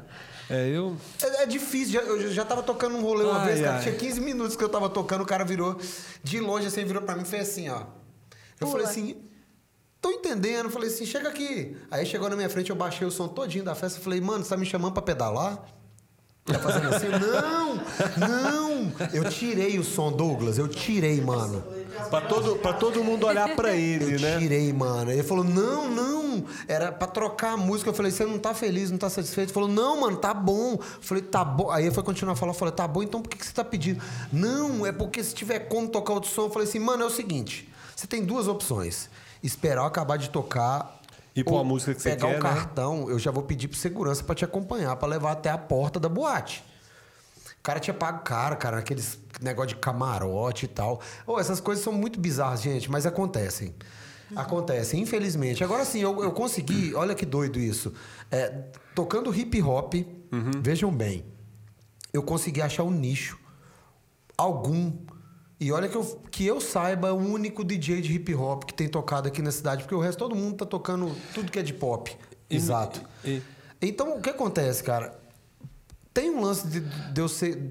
Olha, que sorte a mim. Eu fico muito grato de ser respeitado por tocar o meu estilo. As pessoas que me. O que eu quero dizer é o Cê- seguinte: as pessoas que me contratam, me contratam porque sabem que eu toco. Entendi. Vamos vamos fazer um. Deixa eu, deixa eu ver se eu entendi aqui. Vamos fazer um faz de conta aqui. Eu, vou, Tá. eu contratei o, o DJ Múcio. Sim, ele- você me E ligou. aí eu falei, eu falei, ô, ô Isso. beleza? Beleza, fala aí, pô. Tô falando com você no telefone. Opa, tudo beleza. Beleza. Ô, deixa eu te falar. Me indicaram você que você é o fera da Black Music. E eu queria ver com você o seguinte, velho. Eu quero uma amostra aí. Mostra pra mim o que, que você tem aí de, de mais fera aqui que eu, que eu tô afim de fazer a galera dançar aqui no passinho aqui na, na minha festa aqui. Ó, isso aí é uma boa, hein, mano? Gostei disso. Manda aí hein? e vamos ver, porque eu quero todo mundo dançando Boa, igual boa. na Enquanto minha eu tô festa. tocando isso daqui, olha que louco, mano. Normalmente as pessoas, quando me ligam, elas falam assim, ô, é, quero te chamar pra tocar. E é por causa da sua linha de som mesmo, ok. Uhum. E aí hoje em dia tá rolando uma modinha assim, mas tem como tocar um tal som? É o que mais tem pedido que golaço, mano. Mas em tal hora, tem como tocar Ó, o um Barões da o- o- Pisadinha? é, eu falo, o Douglas "Nossa, falou mano." pisadinha ali. É, aí eu falo assim, nossa, pra mim é muito difícil, porque o que que eu. Como é que faz, mano? Mas nesse caso aí, respondendo a você É, eu, musicalmente, eu quero, vamos eu, quero, eu, quero, eu quero que o pessoal tudo dance aqui, Vamos se lá, sinta então. numa, numa boate dos anos Boa. 80.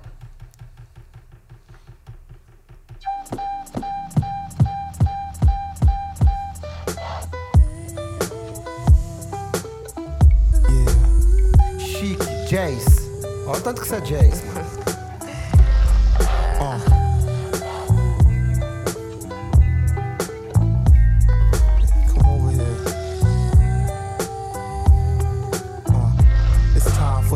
Mindsets. We ain't got to take our clothes off yet.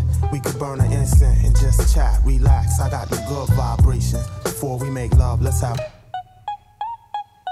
Pardon me, love, but you seem like my type. What you doing tonight? You should stop by the site. We could roll some weed, play some records, and talk. I got a fly spot. I'm Brooklyn, New York. Now I know you think I wanna fuck. and no doubt. But tonight we try a different route. How about we start with a salad, a fresh better lettuce with croutons. Later we could play a game of chess on the futon. See, I ain't got to get in your blouse. It's your eye contact that be getting me aroused when you show me your mind and make me wanna show you mine. Reflecting my light when it shines. Just taking our time before the night's through. We could get physical too. I ain't trying to say I don't wanna fuck, cause I do, but for me, boo, making love is just as much mental. I like to know what I'm getting into. See, we could have mind sex. We ain't got to take our clothes off yet. We could burn an incense and just chat, relax. I got the good vibration. Before we make love, let's have a good conversation. It's time for some mind sex. We ain't got to take our clothes off yet. We could burn an incense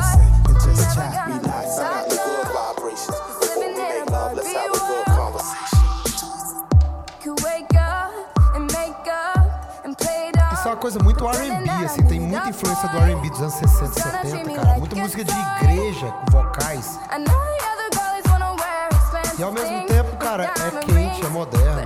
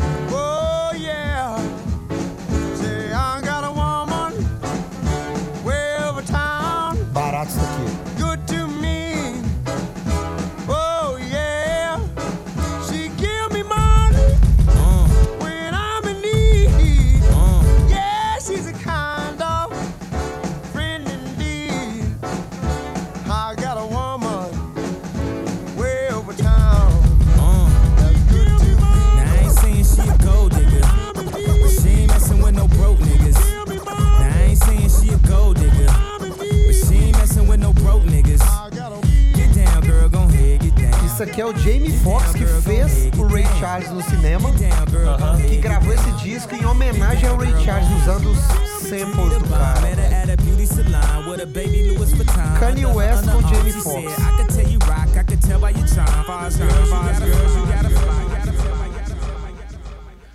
Cara, aí é um universo muito doido do, do hip hop, né? Da black É, não, e music. você me falando aqui essas coisas assim, me ocorreu uma coisa. Cara, é uma canseira para você porque eu acredito assim que além da, da biblioteca toda que você tem na sua cabeça Sim. de referências, é, o seu trabalho é estar sempre atualizado com o que está chegando aí, né? É, mas pra mim tá difícil. Principalmente do Brasil, que eu gostaria de ter muito, gente. Na boa mesmo. Tá difícil achar coisa interessante. Você está tá dizendo que você está escavando, você está escavando e não está não tá achando. Tem coisa boa demais fora rolando, sabia? É mesmo. Nossa, mano, a música fora tá demais, cara. Outra linha, não é dançante. Tem, o- tem o tal de nu R&B rolando, que é demais, mano. Tem gente de Israel fazendo, tem gente do Canadá fazendo, dos Estados Unidos, acha, da você acha que Inglaterra, falta o quê? Você acha aqui. que falta o quê para esse público nosso absorver esse tipo de som? Bom, primeiro tem aquele delay que a gente falou mais cedo. Lembra que você falou pra mim? Uhum. Sei. Uhum. Tá. Continua, ao meu ver. E já não é mais pela falta de possibilidade, porque a internet É. tem pra todo mundo. né? Exatamente. É falta de vontade, você acha? Eu acho. Como é que é? Não tem outra explicação. Porque a gente tem hoje o caminho todo, a gente tem internet. ah, chega para algumas pessoas, sim, mas não é mais mainstream. Não, não- eu não, não- Você sabe que, você falando isso aí, me ocorreu uma coisa. É, muita gente jogou pedra, desculpa, e julgou mal o Ed Mota. Porque o Ed Mota foi um cara que, em determinado momento, ele virou, virou as costas e falou assim, cara, é. Não. Vou embora, É porque. real. Vou embora não no sentido de ir embora Sim, fisicamente. sim. Ele, mas assim, Ele não ligou mais. eu não quero mais saber do, do Brasil. Ele não ligou mais. E eu entendo perfeitamente, Também. porque assim. Também. é, ninguém é obrigado a ficar aguentando tomar pedrada o Não, tempo todo e, e- e- entendeu? E, e- sei lá. nem ser muito valorizado, né? Você vê a quantidade de músicos brasileiros, de ícones brasileiros que são de todos os tempos, que são mais valorizados fora. Para mim, o maior gênio, o mais completo músico da história do Brasil chama-se Egberto Gismonte. Eu devo ter uns 40 discos dele. Ele deve ter lançado uns 65, 68 discos. E aí, galera? Vocês conhecem Egberto Gismonte?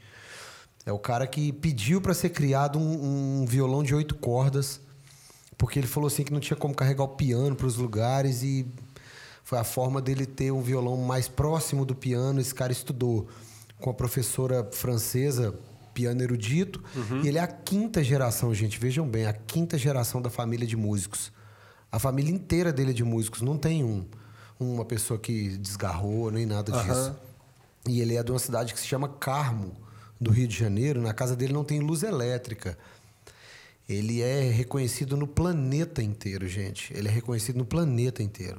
É muito triste isso, né? O Muito. descaso da, com, a, com a cultura aqui no Brasil, né? A Joyce, que pra mim é o João Bosco de saia. Canta muito, toca pra caralho. Fala aí, Douglas, se a Joyce não é a guitarrira brasileira viva. Rosinha de Valença, que morreu. Vocês conhecem a Rosinha de Valença, galera? E a Joyce, cara, que é genial. A mão, uma mão direita muito rápida, compõe muito, muito afinada. Ela mora há mais de 20 anos no Japão. E lá, cara, ela é reconhecida. Lá ela é a Joyce Moreno. Né? Mas o Brasil não reconhecer. Claudete Soares, cara, que era considerada a sexy da bossa. Tom Jobim, a galera toda falava. Esses dias eu fui ver a matéria dela passando fome, gente. Aqui no Brasil, passando fome. Pra mim é muito difícil entender isso. É. O povo não entender que a Elza Soares é a mulher que representa o Brasil vivo. Aquilo é demais, ela é de uma força, de um Cara, poder. a- é, inclusive a Elza Soares fez aniversário esses dias. Sim.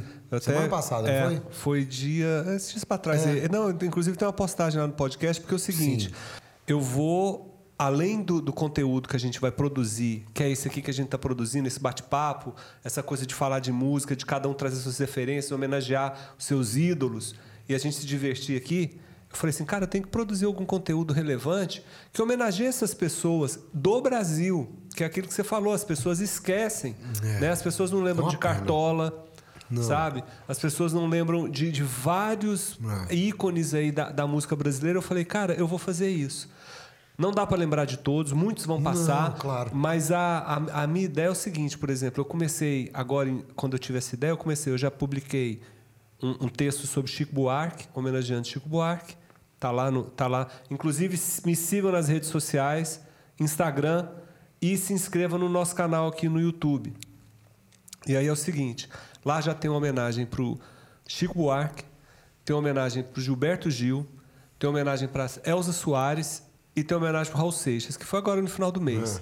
E a pa- E aí eu estou dividindo lá, no- nos destaques do, do, do meu, do meu Instagram, agora vai ter por mês. Então tem lá, aniversariantes do mês de junho. Só tem esse porque eu comecei com, a- com o Claro. aniversário do Chico. Porque eu sou fã do Chico. Porque assim, é, Chico Buarque, cara, ele- você falando da- da- dessa questão das pessoas esquecerem da- do, do- do legado e, e da importância de- desses, desses, desses cantores, desses músicos, desses artistas né, que fizeram a história do, do, do- Brasil aí. É, o Chico Buarque, esses dias eu vi uma matéria ele falando assim. é, que não entende porque ele continua compondo e ninguém quer ouvir o que ele tem para dizer. Cara, isso é muito pesado, porque Pesado Chico demais. Buarque é um. Olha o que ele e aí fez. foi aí que eu decidi fazer essa parada. Depois vocês dão uma olhada lá. Eu, eu, eu já, já homenageei. E eu quero fazer disso uma rotina. À medida que eu for, que eu for tendo tempo, porque é muito pesado pra gente aqui. A gente não tem uma equipe A grande. rotina é pesada. E aí, mas, eu, mas assim, eu quero fazer disso uma rotina. Eu quero colocar essa homenagem para esses artistas brasileiros, entendeu?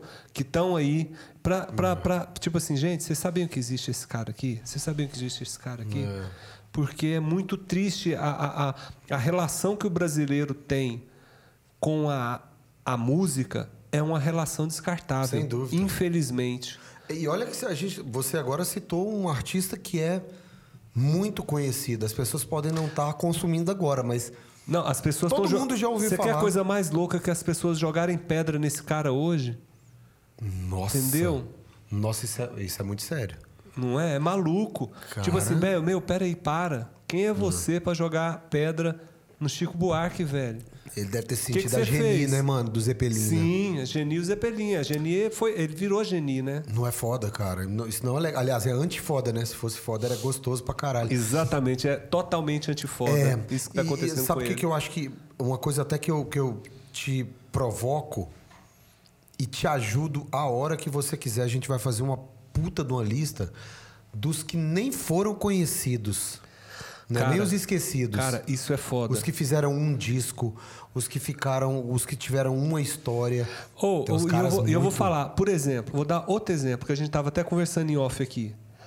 Galera que ficou zoando a Vanusa porque ela tava com problema de depressão. Nossa, é mesmo. Aquela vez que, tava- cantou o hino. Cantou o hino, que ela estava totalmente é, passando por problemas seríssimos. Não, seríssimo a falta isso, de gente. É. empatia, a falta de empatia com a Vanusa naquele momento ali, todo mundo fazendo piada. As pessoas não entendem. As pessoas não.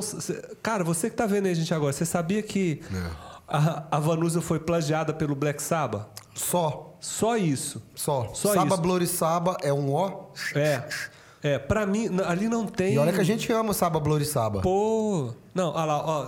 Ozzy. O Ozzy. é, aqui, ó. Eu tenho o Ozzy aqui e tem ele ali, ó. Ó quem é fanática. Entendeu? Adoro o Ozzy, mas, velho, vamos, vamos dar a César o que é de Também acho. César. Isso. Não Também acho. dá, pra, não dá pra falar que aquilo ali não foi plágio. É muito parecido. E a Vanusa, ela foi uma dama. Foi mesmo. Hora nenhuma ela quis processar, hora nenhuma ela quis. Eu também ela não vi falou, nada, nada. absolutamente Não, nada. perguntaram pra ela, ela falou: não, como é que é? Uma Foi coisa- uma infeliz coincidência. Cara, aquilo não tem como ser coincidência. Como assim, mano?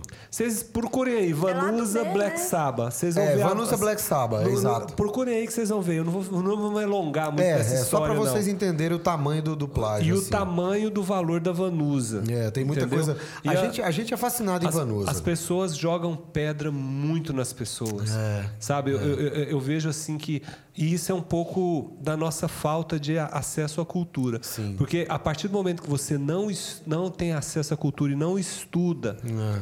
não vê o que tem para trás, você não consegue entender e você não consegue valorizar. o que Não. presta é o da A sua base, época. Né, o que vem antes, né, cara? Isso. A música brasileira é tão rica, gente. Imaginar que tudo começa, tudo começa em um terreiro. Exatamente. É sério. Exatamente. É, exatamente. é. Num terreiro onde tinha. Vocês sabem o que, que significa pagode? Pagode é a reunião de músicos ou de bambas para poder rimar, para poder É criar mesmo? samba. É mesmo? É. E aí isso acontecia no quintal da dona Ciata, né? Que eles dizem, né? Que tinham debaixo dos pés de mangueira, tava rolando uma macumba aqui, aqui uma roda de choro, ali um pagode. Olha isso. João da, João da Baiana, Donga, Pixinguinha. Esses caras são os arquitetos da música brasileira, gente. E é, é- é muito louco, assim. Tem um documentário. Ó, que doido. Veio um francês aqui no Brasil em 66, Pierre Baru.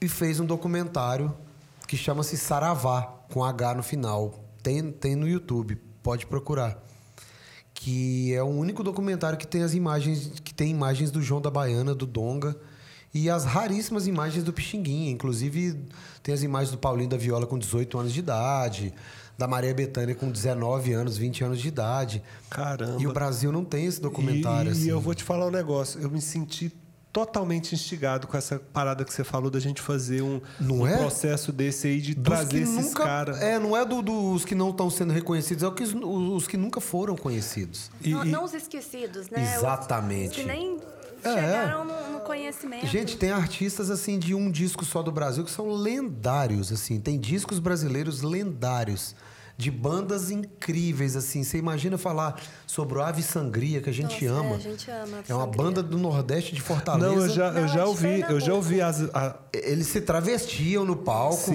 pra ir cantar isso em 1972 em Fortaleza. Visualiza aí, galera. Não, eles são de Pernambuco. Pernambuco? São de Pernambuco, desculpa.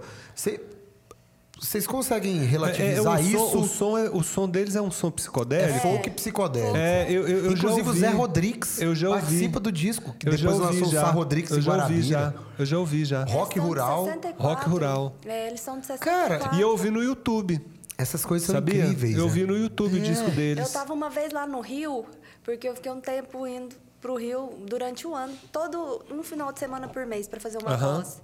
E aí eu sempre fi- eu ficava só na Lapa, né? Porque Goiânia quer conhecer o Rio de Janeiro, mas não tem que estudar, não vou pra praia, né? Não tem jeito de ficar morena para começar.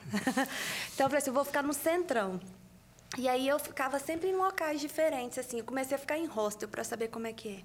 E um dia eu cheguei num hostel e tinha um, o vinilzão do Ave Sangria. Quase caí era, pra trás. Que era assim, um vinil que eu era louca para dar pro Mus de presente, mas que eu nunca consegui comprar.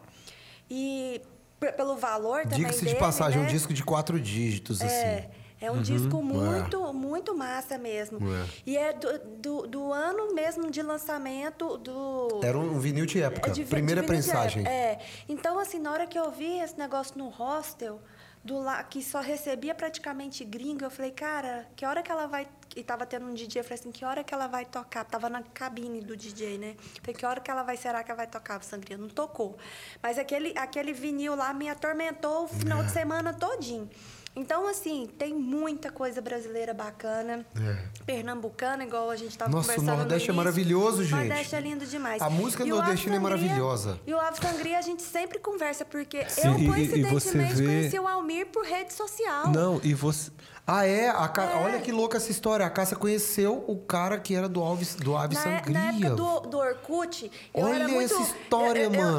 Eu, eu achava que eu ia dominar o mundo, né? Aquela coisa comunista Pink e tal, essa coisa. Aí eu postei, assim, essa Sua busca... comunistinha. É, essa Né? música histérica por uma bola vermelha, que, é um, que é uma letra da música dele com uma foto lá que não tinha nada a ver, né? Mas na época era massa. E ele viu. E ele viu. Ai, que- Alguém mandou pra ele que, que o Orkut não tinha essas coisas de. de- tipo, tinha um depoimento. O Orkut tinha era tal, massa. Só sei que isso chegou nele. E ele começou a me seguir, me mandar mensagem, a gente conversa, oh, do Ave Sangria, de Goiânia e tal, essas coisas. Então, assim, eu fiquei, assim, me achando, né? E tem que se achar mesmo. Pô, é muito É. legal essa Tá doido? oportunidade. Eu tinha que isso? 19 anos. Que isso, quando- gente? Eu tinha 19 anos. E aí, quando eu conheci o Múcio, a gente conversando sobre esse rock psicodélico brasileiro, brasileiro? a gente comentou do Ave Sangria. Eu falei, pois é, eu já con- conversei com a Almir, né? E, e nunca consegui. Ou seja, talvez lá fora seja mais fácil de encontrar o vinil Ave Sangria do que aqui Do no que aqui. Brasil. Sabe que é uma coisa interessante em termos de valor e de vinil? Os discos brasileiros são hoje os considerados os discos mais caros e raros do mundo em vinil, em qualquer lugar do planeta. Olha isso, não sabia. É. O disco. É, o, o, o seis mesmo, que é o primeiro. A primeira banda pré-mutantes. O EP chega a custar 20 mil reais. O EP. 20 mil reais, gente. Vocês já Você ouviram? sabe, vocês falando isso daí, me, me, me- me rolou uma, uma, uma parada aqui. Por exemplo, um cara que eu, assim, ele fritou, né? Infelizmente, ele, o caminho que ele trilhou não, não foi legal, mas Júpiter Maçã. Cara, vocês falam, vocês falam fala de Ave Sangria. Júpiter. Júpiter Maçã, aquele cara ali era de uma liberdade, de uma. Ah, eu vi shows de uma incríveis aqui. verdade, de uma verdade, de uma. De O uma... primeiro disco dele parece Pink Floyd com o Sid Barrett. Isso, é isso que eu ia te falar, porque é, é muito. É, eu gosto. É muito, né? E, e é- pergunta se a galera conhece. Não, né? Nunca. Vocês É já ouviram diferente. falar de Lula Cortez? Lula Cortez também é um pernambucano. Aham. E ele tem o disco talvez mais raro e caro do Brasil, que se chama Rosa de Sangue. Dizem que esse tem um grande amigo meu que tem um dele. Olha que louco, que deve ter seus 200 mil discos. Isso é uma bagatela. É um dos caras que mais conhecem de som. Em outra oportunidade a gente vai. Vale a Ele- pena a gente ele, estar com ele aqui. compensa vir aqui porque ele vira pra você e fala assim: que dia que é seu aniversário? Tal artista, tal artista, tal artista faz aniversário com você. Ai, a gente vai delícia. falar desse cara ainda. Ele é e ele falou pra mim. Múcio, uma vez eu comprei uma coleção de uma rádio que fechou de 80 mil discos. Eu falei, o quê? Ele falou 80 mil discos de uma vez. Não me falou quanto, mas ele falou assim, cara, quatro discos que tinham nessa coleção pagaram o valor. Aí eu fiquei assim, qual deles são? Ele falou assim, tinha um Rosa de Sangue do Lula Cortez. Lula Cortez foi um parceiro do Zé A Ramalho. galera, a galera não sabe nem o que que tem, né, Não, velho? Procurem Lula Cortez. Esse cara foi parceiro do Zé Ramalho quando eles eram adolescentes, tomadores de chá de cogumelo. E esse Rosa de Sangue chega a custar 60 mil reais um disco, gente. Olha isso. É isso. Tem pouquíssimos. é, parece que tem. Quando ele me disse, ele falou assim: que eu saiba. Porque essas tiragens eram feitas, esses caras faziam isso de forma artesanal, não tinha gravadora. Ele falou assim que acha que Não tem. tinha grana, né? Ele acha que tem 38 desses discos no planeta. Caramba. 38. Tem outro disco desse mesmo cara que chama-se Paebiru, que é um duplo. No dia que gravaram o disco, levaram para deixaram na gravadora a, a- a fita master, teve um enchente, mano, na cidade, levou tudo, mano. Só ficou a caixa de 100 que ele levou pra, pra poder. Caramba. Só tem E vem 100 cá, desse e disco. vem cá, mano. me fala aqui. Ó, que louca essa história do mesmo cara, mano. Mas me fala uma coisa aqui.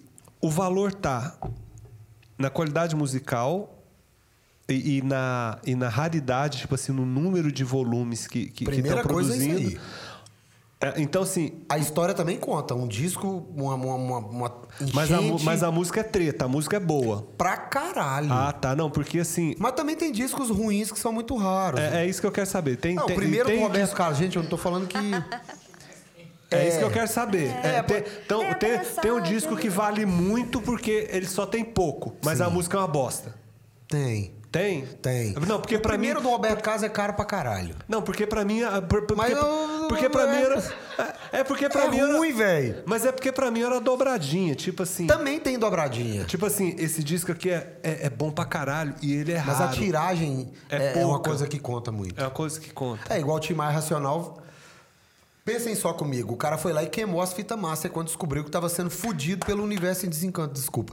Pelo aquele negócio lá, aquela cena. A gente sabe. É, a Não gente precisa sabe, a gente falar. sabe, exato. Ele mesmo falou da boca É, dele, é. né? E ele foi lá e botou fogo nas fitas master. Olha que. Aí, então quem pronto. tem, tem. Não, não tem outro aí, o disco. bu- é. Então, assim, é por tiragem. É por tiragem, não é história apenas. Uhum. Porque se fosse só história, mano, a gente teria, por exemplo, The Piper at the Gates of Dawn. O primeiro disco do Pink Floyd, que foi gravado no Abbey Road Studios, Uhum. em 67. Os caras loucão de ácido. Do lado deles estava sendo gravado o Sgt. Peppers em Lonely Hearts dos Beatles. E o John Lennon não parava de ir pra sala pra ver esses moleque louco. E ficava assim, que som é esse? Pirando. E chegava lá e falava, pô, ó, mano, você tem que ir lá pra você ver esses malucos ali, mano. Esse, esse disco deles vai fazer Isso muito. é muito mais história Ou do que dos essas que eu circos. contei. Se for Aham. pensar, ué, você tá Aham. louco, ué? Aham, Ou é. os circos do Rolling Stone. que tá Ou todo o Rolling mundo- Stones Rock and Roll Circus, que é o Cara, aniversário, circo- circo- aniversário do, do, do Mick Mick Jagger, que Jagger. chama o Jetrotal. O, Não, o, o John Lennon tá lá. o John Lennon com a Dirty Mac, eles montaram uma banda Aham. pra esse aniversário, que era o Sim, Mitch sim, Mitchell do Jimi sim. Hendrix na Ali- bateria. Aliás, se vocês tiverem curiosidade aí, galera, pode. Tem, no- tem na internet. Rolling tem, Stone Rock and Roll Circus, tem, 68, é tem. genial. Genial. E quem abre é o Jetrotal, das bandas que eu Genial. mais amo nessa vida. Hoje, hoje eu tava vindo pra cá, coincidentemente, eu tava ouvindo Jetrotal. E aí, eu, e aí, assim, eu sou muito fascinado pela flauta, todo mundo Eu é. também. Mas aí eu. eu Mas o violão que o Ian Anderson Não. toca, nó. E o piano? E o piano? Eu tava, eu falei assim, cara, é, É, você, mano, vê é uma é você vê que é uma, você vê que é uma, uma redescoberta. Se você É, visitar, eu nunca, eu tinha prestado atenção, mas nunca tinha prestado tanta atenção no piano do Opa, Jetrotal. Opa. Hoje eu É tava são dois pianistas na banda sempre. E aí eu tava vindo pra cá, eu falei, cara, e esse piano? Peraí, pa- É parece que eu nunca ouvi. E aí, e eu já tinha ouvido várias vezes. E quando eu percebi, eu falei É assim, velho, parece que eu tô escutando só o piano. É genial, mano. Não é? É, você- Genial. eu- hoje eu escutei Jetrotal e eu tava escutando só o piano. E é uma banda que mudou muito, assim, tiveram várias formações. Eu Uhum. tenho 43 discos do Jetrotal. Eles devem ter lançado seus 50. E assim, é, na primeira fase que o John Ivan era um dos pianistas, tinha uma influência muito forte de música erudita mesmo. Uhum. E ele sempre impôs muita coisa do folk. E as letras muito críticas, assim. Você sabia, Douglas, que o Jetrotal tinha mó treta com o Led Zeppelin, mano? Vocês já viram o show do, do Ian Anderson que fica aquela coisa. Aham. Gente, aquilo tudo é crítica. Ele era careta, areta, areta, areta. Olha o eco. Areta, areta, areta, areta. Ele não bebia. E ele ficava criticando a galera doidona, mano. Então, Aham, mano, aham. ele, ele Tipo sempre... assim, você não precisa ficar doidão pra fazer rock and roll. Exatamente. É, o prog é assim, O prog né? é assim, cara. A galera do Aham. prog não usava nada, né? É, os caras do Yes não comiam carne. É, quando, quando o Rick Wakeman chegou pra fazer o teste no Yes, mano, chegou lá com um sanduíche com hambúrguer, o John Anderson já virou e falou, mano, depois que você comer um hambúrguer, você entra. Eu já sei quem é, você é um gênio, toca no Strobes, uma bandaça, mas, mano, aqui ninguém entra comendo carne, velho, é muita caretice. É. Enfim, o Jethro Tull, mano, ele tinha essa treta com o Led Zeppelin. Ah, vocês estão vendo aquela fumaça no céu ali? É o, é o avião do Led Zeppelin chegando, não sei o que, tirava, mano. Ó que doideira. E um atacando o outro. O outro falava, essa música é chata. Esse cara aí que não sabe o que que toca, com a perna só, tocando flauta. Essas histórias incríveis e lindas, cara, que, que o rock and roll nos dá e que faz com que a gente passe horas batendo esse papo. Porque isso aqui é uma troca de figurinha que é muito gostosa de ser feita. Aliás, as suas figurinhas são mais valiosas que as minhas. Que Eu nada. tô, eu tô com um bando Toda de- figurinha eu pode ir com- monte, pro bafo. que jogar bafo é bom demais, você tá, tá com a figurinha aí mais, mais ra- rara aí, eu tô com um monte de figurinha repetida. Opa, troca comigo, mano. Eu gosto de figurinha. gente, o melhor da música talvez seja a musicologia. Eu sempre digo isso. A gente não conhece nada, mas poder bater papo, trocar ideia. Ouvir música é bom? É. Mas trocar essas histórias eu acho melhor. E sempre É foi assim pra mim. E aqui é o lugar. O que a gente tá beliscando aqui é lá do Rafael. Rafael, um beijo, meu amigo. Como é que Empório chama? Franciscano. Oh, deixa eu falar um negócio pra vocês, gente.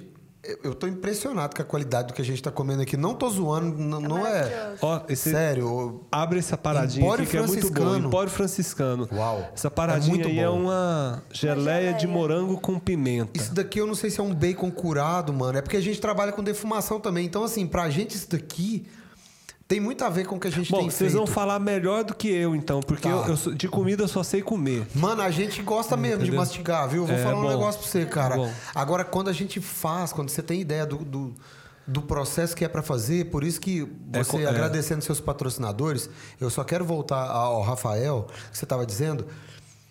Essa coisa de embutido, de curado, gente, isso é muito difícil de fazer, é. sério, cara. E, e você que quer dar uma provadinha nessas delícias aqui, Empório Franciscano, gente. Arroba Merece. Empório Franciscano. Entre em contato com o pessoal lá. É muito bom. É muito bom. É muito mesmo. Vocês é não vão muito se arrepender. O preço em conta e delícias. Cara, tá muito bom isso aqui. Obrigado, Rafael. Tá vendo, Rafael? Valeu. Depois você aumenta aí o tamanho dessa.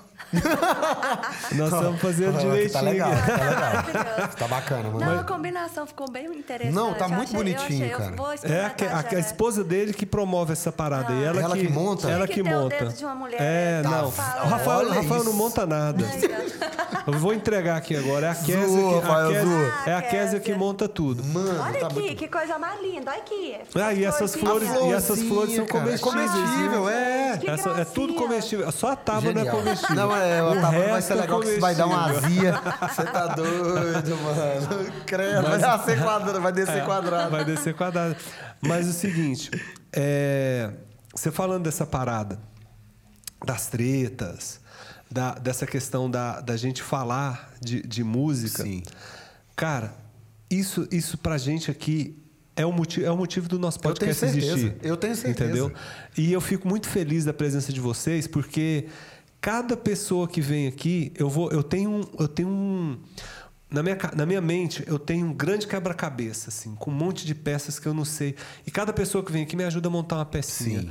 Porque, assim, a complexidade, a riqueza do universo musical é uma coisa que me encanta. Ah, eu também. Me encanta muito. também, mano. E a gente, a gente fez aqui, você fez aqui uma, uma parada bem rock and roll com Sim. com Um mashup que tinha, Que tinha- Led Zeppelin, CDC, Queen. não, e tinha também E Red, depois Hot, Red Hot Chili Peppers. Peppers. E tinha o, é, tinha, o Oz- é, tinha o Black Sabbath falando É, ao fundo. isso. Aí você veio com uma paradinha, depois quando eu falei que eu queria te contratar para Black Music, você veio Hip, com, uma, hip hop e R&B. veio com uma coisa. E o que mais que nós É. temos aí? Cara, a, a ideia musical, olha só, tem umas coisas novas que eu, que eu queria te mostrar de uma galera que tá fazendo muita sonzeira, cara, que esses caras aqui são os multi-instrumentistas novos. Olha que louco isso.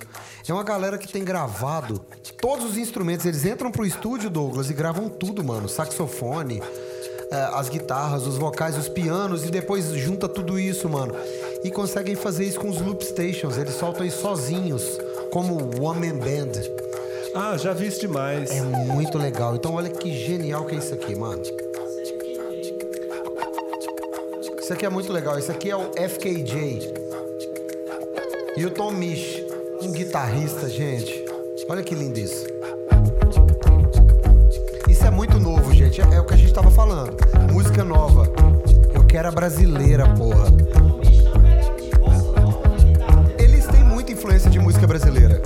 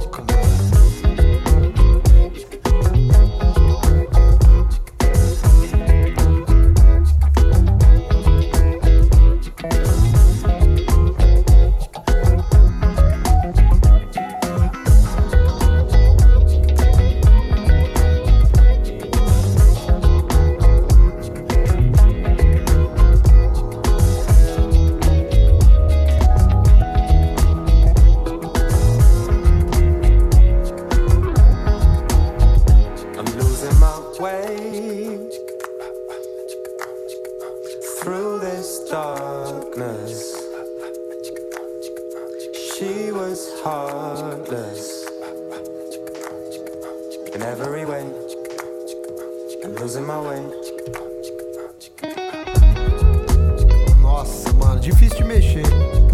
Como que mexe numa música linda assim, mano? Mexe. Fenderzinho extrato pura, do jeito que a gente gosta, ó, tá. Tá louco.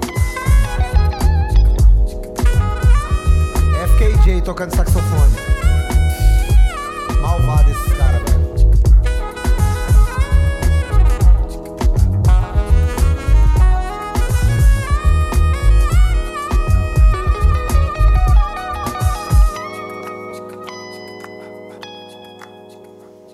Isso é muito novo, gente. Estamos falando de é, 2015, 2016, 2017. Esse é um novo movimento que eles chamam de Nu R&B. E- você sabe que você, quando você falou assim que gravaram tudo separado e tal, você sabe que tem é, é, tem um tempo já isso, não sei, não sei te precisar a data, Hum. mas que a gente acompanha na internet aí a galera que, que, que, que faz os seus experimentos, Sim. né?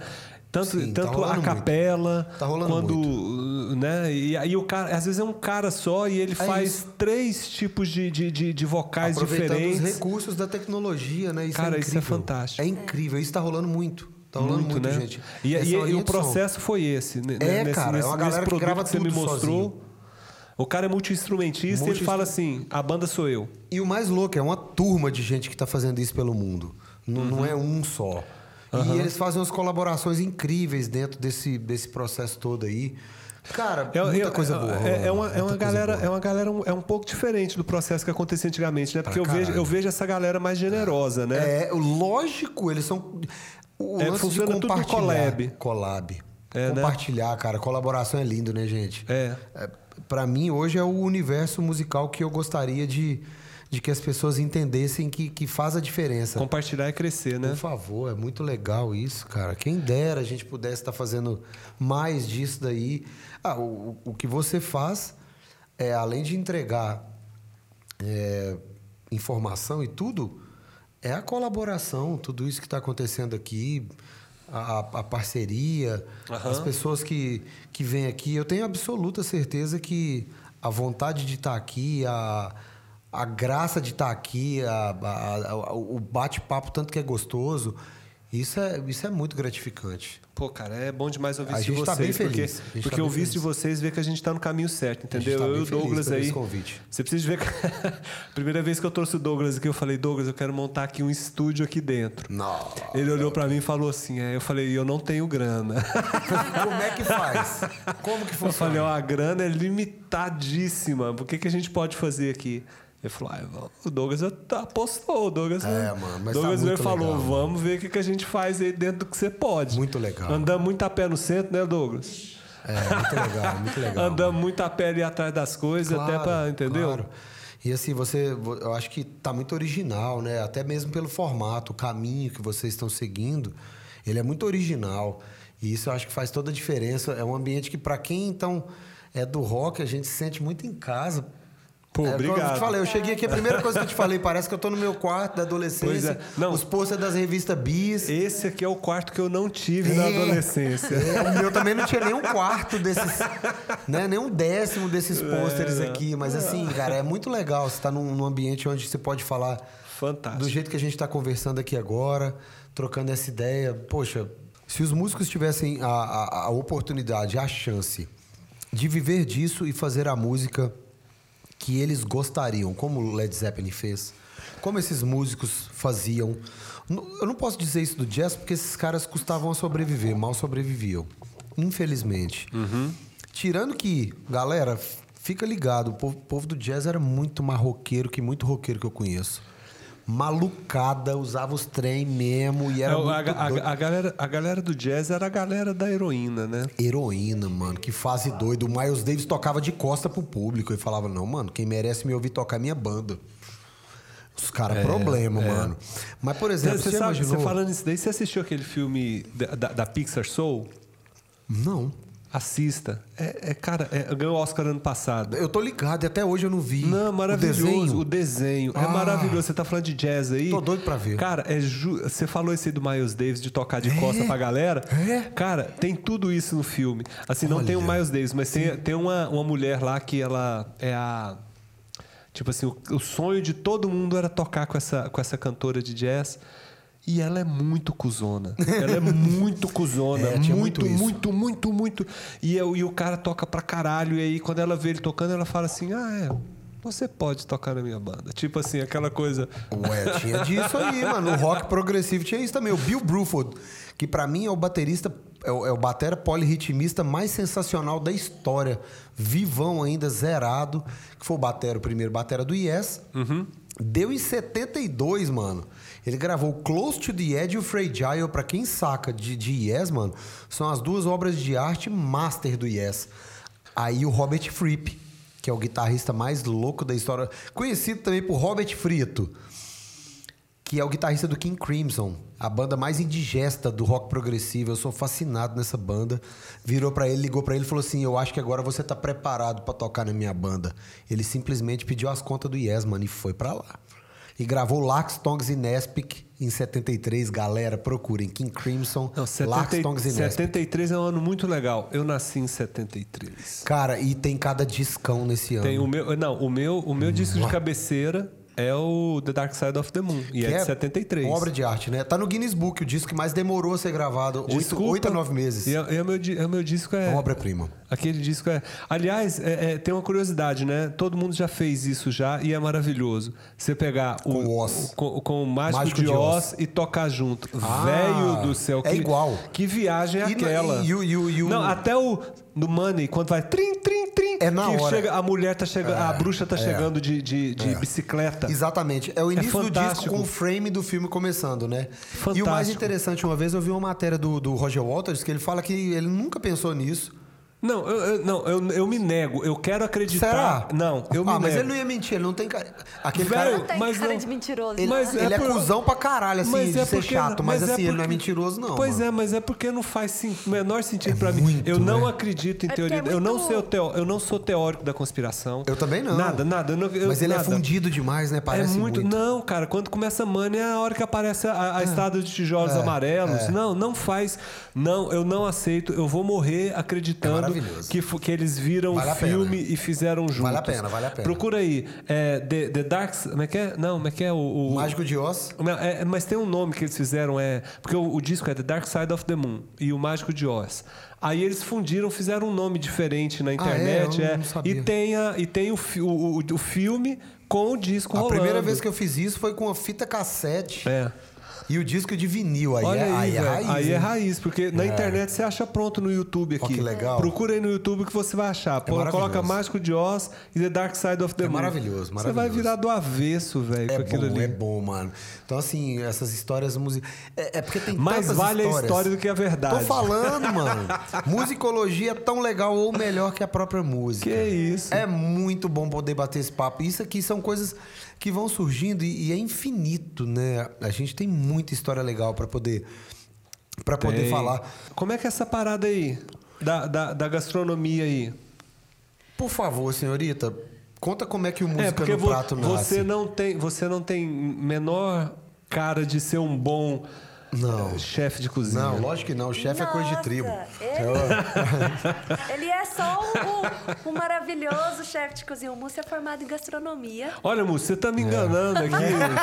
Hoje a gente tá Você, tudo... além, de Cara. tudo, além de tudo, é um bom ator, Mano, né? Porque mineiro, mineiro que não sabe cara. cozinhar é burro, velho. Você é louco, cara. Tá doido? Eu sou Ó, apaixonado. Vocês mineiros aí que não cozinham... Vão aprender logo, mano, porque vale a pena, cara. A nossa base é forte. Mas como é que é aí? Conta essa, conta essa história aí, não, por favor. Fruto da pandemia também. A gente fala É. que na pandemia a gente casou...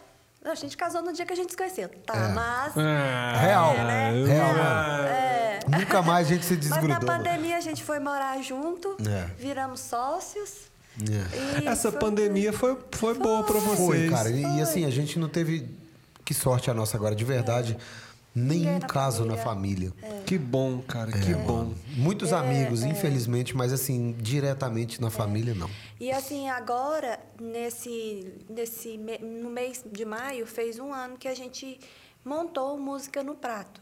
Né? Eu, enquanto nutricionista, e, e o Múcio, quanto é, não- fez gastronomia, mas a gente fala cozinheiro. Eu também sou cozinheira, a gente é, É. cozinheiro, Múcio, né? você fez gastronomia Sou também. formado em gastronomia há quase 10 anos já pelo IGA, Instituto de Gastronomia das Américas. E você também, Cássia? Eu fiz só nutrição. E cozinha bem pra caralho. Foi, foi Cozinha quando muito. eu, foi por isso que eu conheço a Ju.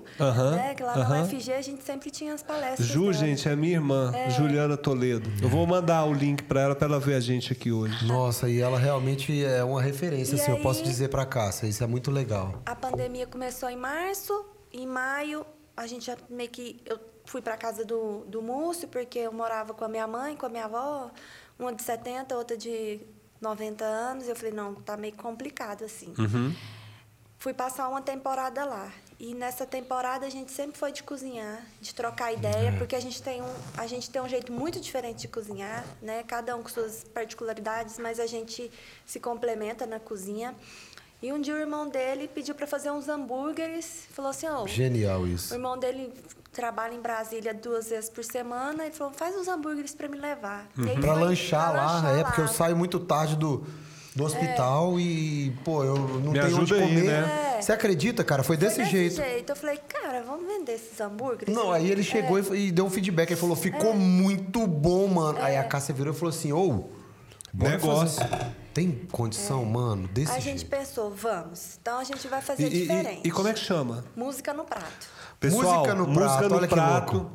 Acha aí. é, Arroba Instagram, música no prato. Arroba música no prato. Acessem aí. é, dá aquela seguidinha básica. cara, é legal, é legal. E compra, velho. E tem O muito é material bacana lá, tem muita história também. A gente conta muita história lá, cara. Porque música no prato, gente, só pra interromper, é uma gíria. Prato é, é o, nome, é, é o nome do prato do toca-discos. Então, assim, quando Uhum. eu pensei nesse nome, esse nome tem uns Já existia. 10 anos que eu, que eu criei, Porque, que porque, registrei. a, porque a música, no, realmente a música se dá no prato, No né? prato, mano, o prato do toca-discos. Aí a música que faz quando você come. Aí aquela, né, a E, analogia. e- e que- quem vocês homenageiam lá no- nos pratos de vocês? e lá? Aí é a louco, gente mano. foi criar. O, né, o nosso os primeiro hambúrguer foi um hambúrguer de carne, normal. A gente foi pensar assim, nossa, o que, que a gente. Vamos fazer o básico Normal, primeiro. então quem que era? E que nome que era? Então, mano, normal pra gente é mais ou menos assim, porque o primeiro hambúrguer a gente usou quatro carnes diferentes do boi, quatro partes diferentes do boi. Olha isso. Quando a gente comeu, ficou muito harmo- harmonioso assim. A gente pensou, cara, isso aqui é um quarteto fantástico. Uau. Come Together. Esse é o Come Together. Olha que louco. Olha só. É, gente. mano. E aí é. Foi o primeiro Depois- hambúrguer foi o Come Together. Come Together. Foi. E aí depois... E, eu, e é, pra mim a melhor bateria dos Beatles é nessa música. Que isso, cara? Desculpa. Ô, o que o Ringo faz não é singelo e único, cara. Ele, ele pode não ser um exímio, mas quem quer pensar no pan, dan, dan, dan, Todo mundo ia fazer o tum, tum, pá, tum, igual todas as É, versões. não. Esse eu- cara é muito bom, velho. Não, eu vou, eu vou te falar. Ele é ó, muito bom, velho. O Ringo é muito bom. Vocês larguem de implicar com o Ringo Starr. Para, velho, ele é bom, Come velho. Together resolveu a história, ele não podia Cara, ter olha feito mais Help, que nada na delícia de bateria de Help, mano. Ah, mano. É. E depois a gente pensou assim, cara, e a gente, e eu mais o Múcio, a gente sai pra tudo quanto é lugar pra comer. Então a gente gosta, vai É. podrão. Tem dia que eu falo, nossa, eu tô sentindo um cheirão, vamos num pit dog?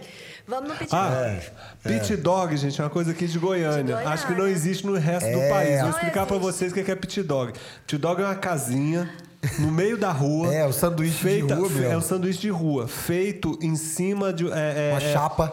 Numa chapa, lá tem um chapeiro e tal, e coloca tudo dentro. Depois vocês procurem pit dog. Pit dog é um termo goiano que foi inventado na década de 60, sei É. lá, de 50, por um cara aí. Exatamente. Conhecido como podrão em muito lugar É, aí. Do... aqui é pit dog. É o Pit único, dog. Pit- Goiânia é o único lugar do país que você acha umas casinhas feitas de, de É latão. Latão, no meio da rua. Patrimônio. É, É patrimônio Quiseram acabar agora. com eles uma época, né? Você é louco, tá cada dia mais bombado, mano. Não, pit dog é patrimônio daqui, goianiense, não é. goiano não, é patrimônio goianiense. Goianiense. E a gente Só sai mesmo pros aqui. pit dog, mano. Pit dog E é muito veio- bom. E veio a ideia de fazer o de frango, porque quando a gente ia nesses pit dogs, a gente só comia filé de frango Uhum. no sanduba. A gente não comia hambúrguer de frango. Uhum. E aí a gente falou assim, não, vamos fazer então um dia de frango com bacon para dar uma para deixar a carne mais suculenta. Tem a gordura, tem. tem- É. E vamos pôr o manjericão. Uhum. Não, bacon, pedra com bacon é, bom. bom, Pedra mano, com é. bacon é bom. É, e Aí colocamos virou um hambúrguer de frango, bacon e manjericão. É, de uma delicadeza, mano. Só que ao mesmo Caramba. tempo a gente pensava, cara, isso é muito sulista. Isso é muito redneck, mano. E a gente é fascinado com ZZ Top, mano. Aí É, nasceu eu o sou apaixonada em ZZ Top. Eu Nossa, falei, eu, eu, eu, eu falei que outro dia aqui, o meu sonho era, era ter competência pra ter um power trio. Nossa, eu sou fã de Power Trio, Power mano. Trio é. Nossa, cara, Porque- Rush, porque, porque Grand Funk, é, Cream. É, como é que fala? É uma. É, um, é o. É o supra-sumo ali do negócio ali. É, essencial. É, cara. Não É precisa de essencial, mais não mais nada. É o- é o essencial. pro- Exato, Depois já vou exato. puxar. E aí a gente fez o, o Come Together, depois o Touch, que era do ZZ Top, aí depois a gente falou assim, vamos fazer um hambúrguer de filé mignon. E tem que falar grosso pra pedir o touch. É, e com, com gíria, e com aquela, com aquele Não, sotaque aí, carregado, né? É. Aí a gente foi e falou assim, não, vamos fazer um... Agora Vamos fazer um de filé abusado? Não, porque aí a gente Um já foi hambúrguer de pensando filé assim, mignon, mano. Nossa, eu vou Caramba. oferecer pros pacientes, né? É, porque tinha muita essa é- intenção é. também, que é muito legal lembrar, gente, de coisas que fossem saudáveis. Porque a Cássia tem um termo que eu acho incrível, só te cortando, de que fast food nem, ne- não necessariamente tem que ser comida ruim. Eu acho isso muito legal. Ela, enquanto nutricionista. É só, é, só, é só uma comida que você vai degustar rápida. rapidamente ali. Exatamente. Então, por isso o de Então, frango com ah, vou- manjericão e é. depois essa do filé mignon. De filé mignon. Aí o açougueiro falou. Mas tem 30 anos que eu moo carne, eu nunca moí filé mignon. Pagou um tão- sapo vocês tão pra gente, mano. Foi. mignon? Falou É. desse jeito pra gente, Cagou mano. regra. Falou, ele falou assim: você tá louco, mano? Vocês vão moer filé mignon, mano. A gente falou, vamos moer filé mignon, mano. E cara, aí, quando a gente comeu, é, você lembra, amor? foi nossa, muito foi louco. muito louco. A gente falou, velho, isso aqui é muito chique. Eu falei, cara. Isso é o Kind of Blue do Miles Davis, mano. Aí virou So What. So what? Ó, que, Ah, que então, quer fita, velho. então quer dizer que se eu quiser um hambúrguer de filé mignon, eu tenho que pedir um so Um what. So What, So por what? favor, né? So what? O de filé eu vou entender, mas So What, poxa, soa melhor. Nós fomos pensando e escutando também, porque lógico que não foi um dia É. Exato. depois do outro. Não, é- não. é- Foi Ixi, junto com demorou. esses finais de semana que a gente É, se, demorou, se- demorou. se, E, conectava. e é só às congelados. Agora a gente já tem a possibilidade de fazer eles defumados, que tá bem melhor assim. Caramba. Porque a gente morava num apartamento É, desse tamanho, a gente mano. mudou, a gente teve que fazer uns 180 Vocês estão criando então um processo aí de De defumação, defumação, dos... mano. De, de, de muitos produtos, eu vou te Pra falar. fazer um Caramba. dia Tá só dos, dos hambúrgueres e a gente poder entregar. É, que será o Saturday Night Burger. É. Ah, E com Caramba, isso veio mano. a, a, a ideia de fazer. e depois a gente, ó, É.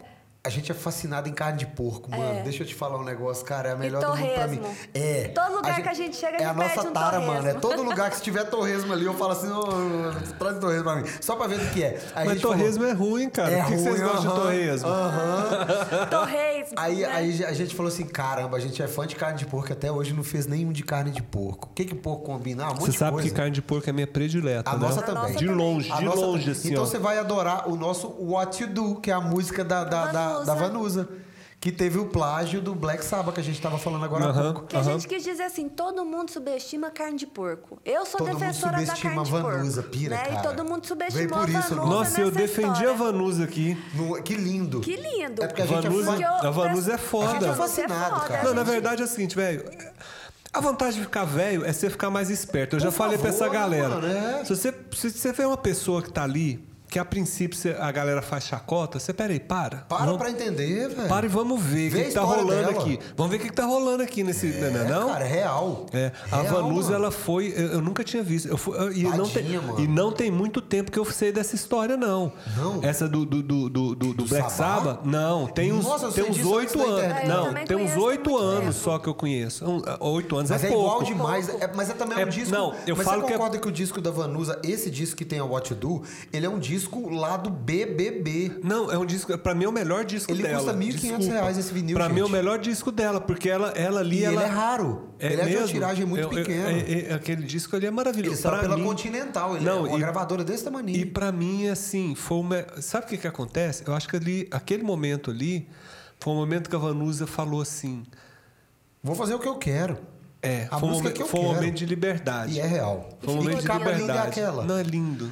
Ela no divã, No divanzão, aqueles tapetes, Que aquelas isso, aquela coisas. capa É é lindo, linda, cara. é lindo. E aí eu fico olhando assim, eu falo assim, velho. É real. Hoje, hoje eu tenho Real. muito cuidado. Assim, eu, eu, eu procuro assim, me eu tô tentando e é um exercício muito difícil, porque a gente é muito preconceituoso. Uhum.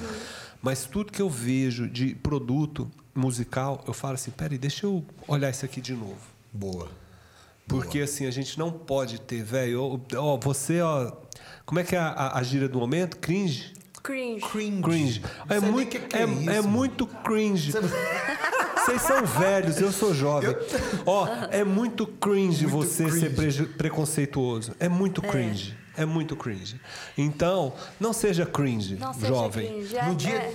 no dia, nos dias de hoje, então. É. Então a gente pensou em fazer uma homenagem para Vanusa no de porco com abacaxi glaçado. Nossa um hambúrguer senhora, de esse porco vai com ser. Eu vou abacaxi, pedir mano. sempre esse. Ele é maravilhoso, Eu já vou, eu não vou, eu não vou, eu não vou, eu vou falar assim, me dá uma vanusa. aí. É, é, exato.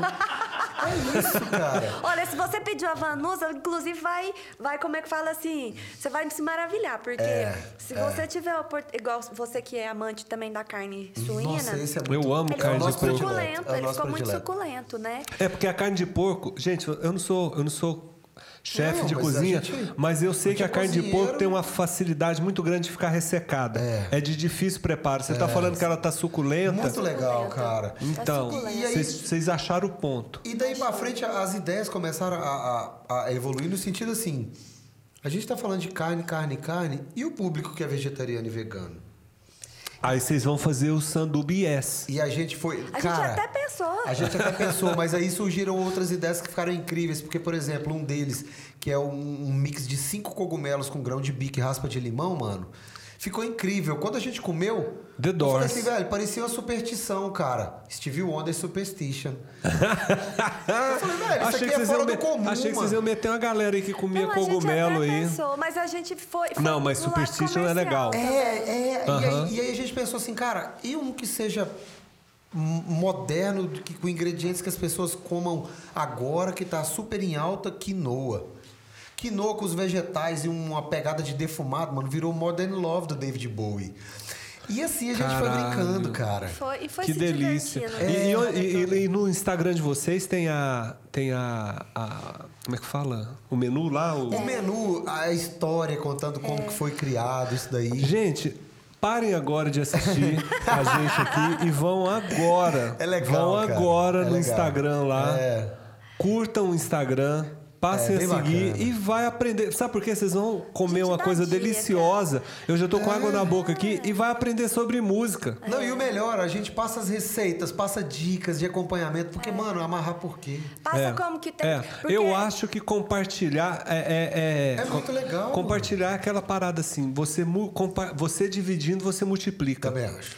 Quem falou isso não foi eu, não. Vocês acharam genial Não, essa é- frase, né? é genial. Quem falou foi o Gabriel Pensador. Nossa, que é Dividir muito bom, bom. é com multiplicar. Eu não lembro que música que ele fala isso, mas ele fala isso Mas numa das é, músicas cara, e dele. a Quando a gente- gente, a gente compartilha, porque pensando bem, ninguém compra hambúrguer para fazer em casa. A gente Todos pede um dias, hambúrguer então, pronto. é. Sim, né? sim. Então lá a gente orienta como usar a frigideira, no quanto de temperatura, pra você ficar com um hambúrguer bacana. com Entendi, hambúrguer porque eu, eu, por exemplo, eu vou meter o, o hambúrguer tá congelado lá, eu já meto ele na frigideira, não pode, né? Não, pode sim. Até pode, Pode. mas tem, a, tem a, a forma certa Tem de a- fazer pois é, você eu tenha não- qualidade. Eu não sei. Mas Mas é assim, simples é, a mesmo. Eu consigo aprender isso lá. Qualquer um, consegue. qualquer um, Lá, qualquer um. ó, a gente testou em tudo, em churrasqueira, air fry, É. frigideira. Air fry. Air fry. Dá pra fazer, Você não quer ficar. É você tá na sua mano. casa lá, você quer fazer seu jantar, né? Que é uma salada com hambúrguer. Vamos pegar assim como rapidez. Uhum.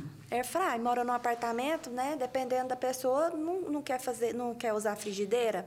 Lembrando que pra gente usar a frigideira para não ter esse tanto de fumaça, é importantíssimo que ela tenha uma tampa, Uhum. né? Inclusive dá suculência mais ainda pro hambúrguer. Então faça na air fry, Ah, como então, não perder a olha, qualidade. olha eu, tô, eu tô aprendendo muito hoje aqui. Então, peraí. eu vou fazer meu hambúrguer lá, fazer meu hambúrguer. Ah. O ideal, então, é eu tampar. É. Porque gera vapor. Mas peraí, por e essa galera, e essa galera do podrão aqui de Goiânia que faz um hambúrguer lá na, na- Aí na faz- chapa? Aí faz na chapa é uma temperatura muito, Muito mais, mais alta. alta. né? Ah, e aí é diferente. A, a é. altura do hambúrguer faz diferença, né? E o de vocês a é mais- Ele é mais alto. é Aquele mais gordinho. alto. É mais alto. Delícia. Mas isso não faz com que você, por exemplo, você pode escolher o seu ponto desejado. Exato. Na air fry você consegue deixar ele Exato. tostadinho, é só colocar numa temperatura mais alta, pré-aquecer, colocar, calcular os minutos, você consegue ter um hambúrguer mal passado. E vem cá. É. E hoje vocês têm o que lá? Vocês têm os Easy Top, vocês têm os Beatles. Isso. É, qual? Miles, Miles. Miles Davis. Miles Davis, Vanusa, Vanusa. Quem mais? é, Stevie Wonder, David, David Bowie. Bowie, Steve Wonder. Aí Vocês falaram aqui. E, mano, a gente tem. O último que a gente criou é muito. Foi muito difícil chegar a esse ponto, cara, que é um hambúrguer de carne serenada com manteiga do sertão, mano. Aí a gente fez o baião. Que o Black Sabbath Sertão, pra mim, é Luiz Gonzaga, Luiz o cara mais Gonzaga. metaleiro do Brasil, velho. Eu sou fã. E aí, o, o que eu queria dizer com isso é que o Música no Prato, ele, ele evoluiu quando a gente se permitiu sair do apartamento e falou, cara, vamos arrumar um lugar maior que a gente tá precisando sair do, do- do limite que está só o congelado. E aí, como você tinha me perguntado, é, se é só delivery ou enfim, se a gente pensa em montar um pit dog, não porque é, é, um, é um processo burocrático muito grande e a nossa ideia é receber as pessoas na nossa casa, porque tem um gramado Hum, sensacional. Gostei dessa história. E hein? o nosso Porque é consultor. música, né? É Isso música. que a Cássia ia dizer agora. O nosso consultor, ele disse pra gente assim: deixa eu falar uma coisa pra vocês dois. Pra ser música no prato, tem que ter música no que vocês estão fazendo. Vocês estão sugerindo a música, mas vocês não estão executando os pratos. Uau. A nossa ideia é harmonizar a música com comida. E nossa casa tem um gramado muito legal. E a ideia é colocar essas mesas. Nossa, você sabe por que que eu viajei aqui? Olha, eu nem não vou cobrar, hein, pela ideia. Ah. Vai que vocês gostam. A gente gosta. E se vocês gostarem, vocês depois me convidam para a experiência. Sabe o que vocês podiam fazer? A pessoa escolhe lá um Qual música que Miles? Davis, por exemplo. Sim. E aí o que, que ela vai fazer? Na hora que ela chegar com o prato, vocês tenham na a mesa um, um- um fone de ouvido e um plug aqui, ó. E a pessoa põe o fone de ouvido e come escutando a música Que do lindo prato que ela isso. escolheu. Já imaginou, cara? Que experiência. Eu vou lá, eu tenho- vou lá Boa. todo dia. Quando a gente pensou O que, que tudo você isso, acha? eu adorei. Por, sabe por quê? Porque se eu tô Você que comendo aqui. né, se eu tô comendo Miles Davis aqui, nós comendo Miles outra- Davis ficou. Ainda bem, que- ainda bem que já foi embora, né, mano? Já é múmia, já é múmia. Tá, gente, ó. É O no sentido- hambúrguer, É no Miles Davis. sentido figurado. Eu tô comendo Miles Davis aqui. Aí a pessoa que tá sentada aqui do meu lado tá comendo a Vanusa. Cada um ouvindo alguma O outro ali, e cada um vai na Tá sua, comendo David velho. Bowie. O outro tá comendo David Bowie. Cada um vai na sua, velho, porque aí não adorei, tem velho. interferência. É. Eu acho que, que Quando a gente vale. criou os hein? hambúrgueres, a gente pensou, por exemplo, de criar o QR Code. Para que a pessoa, por exemplo, tenha acesso. Aí a gente A fez gente isso, a fez. gente criou a playlist que a pessoa recebe Pois em é, olha aí, tá fazendo isso é massa, dela, isso é massa. Mas a coisa de receber as pessoas em casa, gente. Eu, por que- exemplo, eu quero comer pan- um Miles Davis escutando Miles Davis, Aí velho. sim. E me fala aqui, hoje com essa experiência nossa gastronômica aqui lá do Empório Tá Franciscano, impecável. Tá uma delícia. o que que rola de som aí? Aqui? É, Vamos lá. Vamos lá, eu vou comer, eu vou comer aqui um, não sei o nome, que é uma delícia, Não sei o nome é ótimo. né? que é esse aqui. Experimenta a, a geleia. Ah, me tá dá aí a geleia. Você tá pronto pra isso daqui? Passa a geleia que eu vou botar a música na hora certa, Então né, mano? pera aí, Então Ah, que delícia. Are you ready? manda bala. O caminho do bem.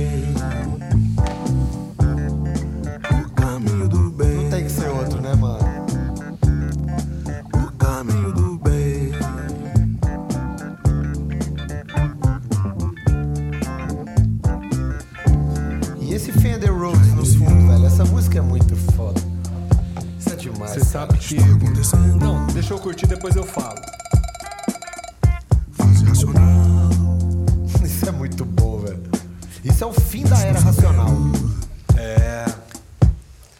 O caminho do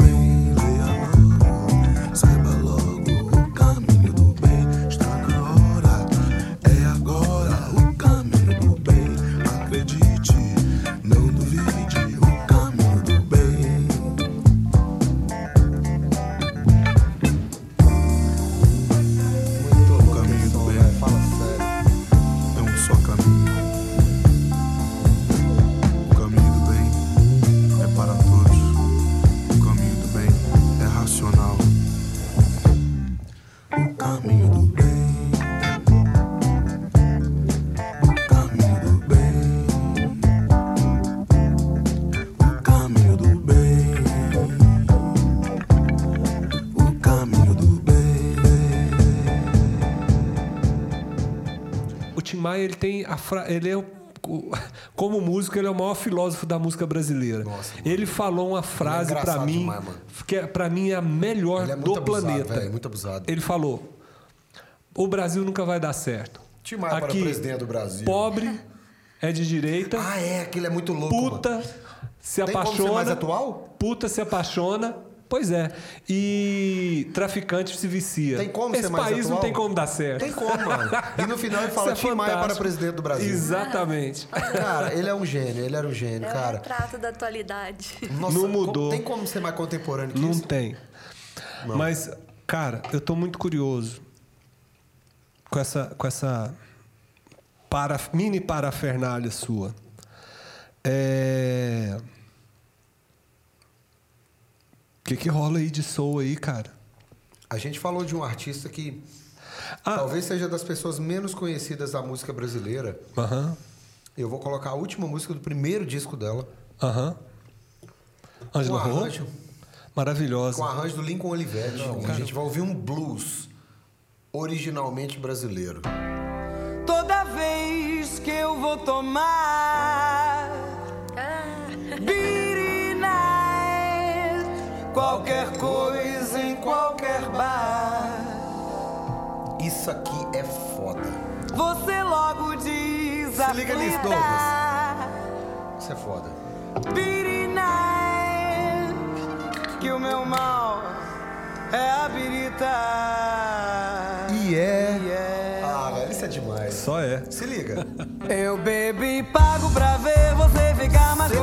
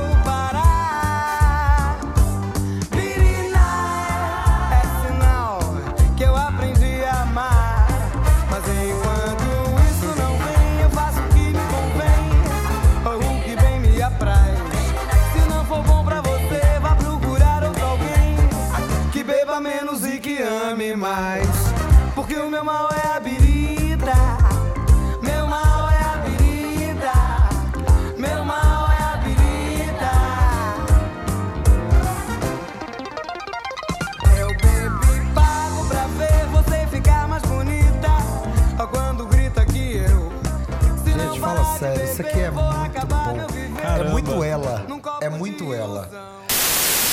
Pois é, cara. Não, eu vou te falar. A vontade aqui é de ficar a Vamos. noite inteira A falando vai. com você aqui. Na próxima sequência a gente vai, com Ó, certeza. eu queria agradecer muito a presença de vocês aqui. Vocês são massa. Vocês Uma são massa. Não, demais. e foi uma surpresinha atrás da outra, É. porque eu descobri que você era, era quando quando você me falou, ah, a gente tem um projeto tal. Olha só. A minha, minha irmã, minha irmã falou assim, eu falei para ela assim, ó, vai vir um, vai vir um DJ aqui hoje É. aqui. Ela falou, nossa, eu conheço um DJ.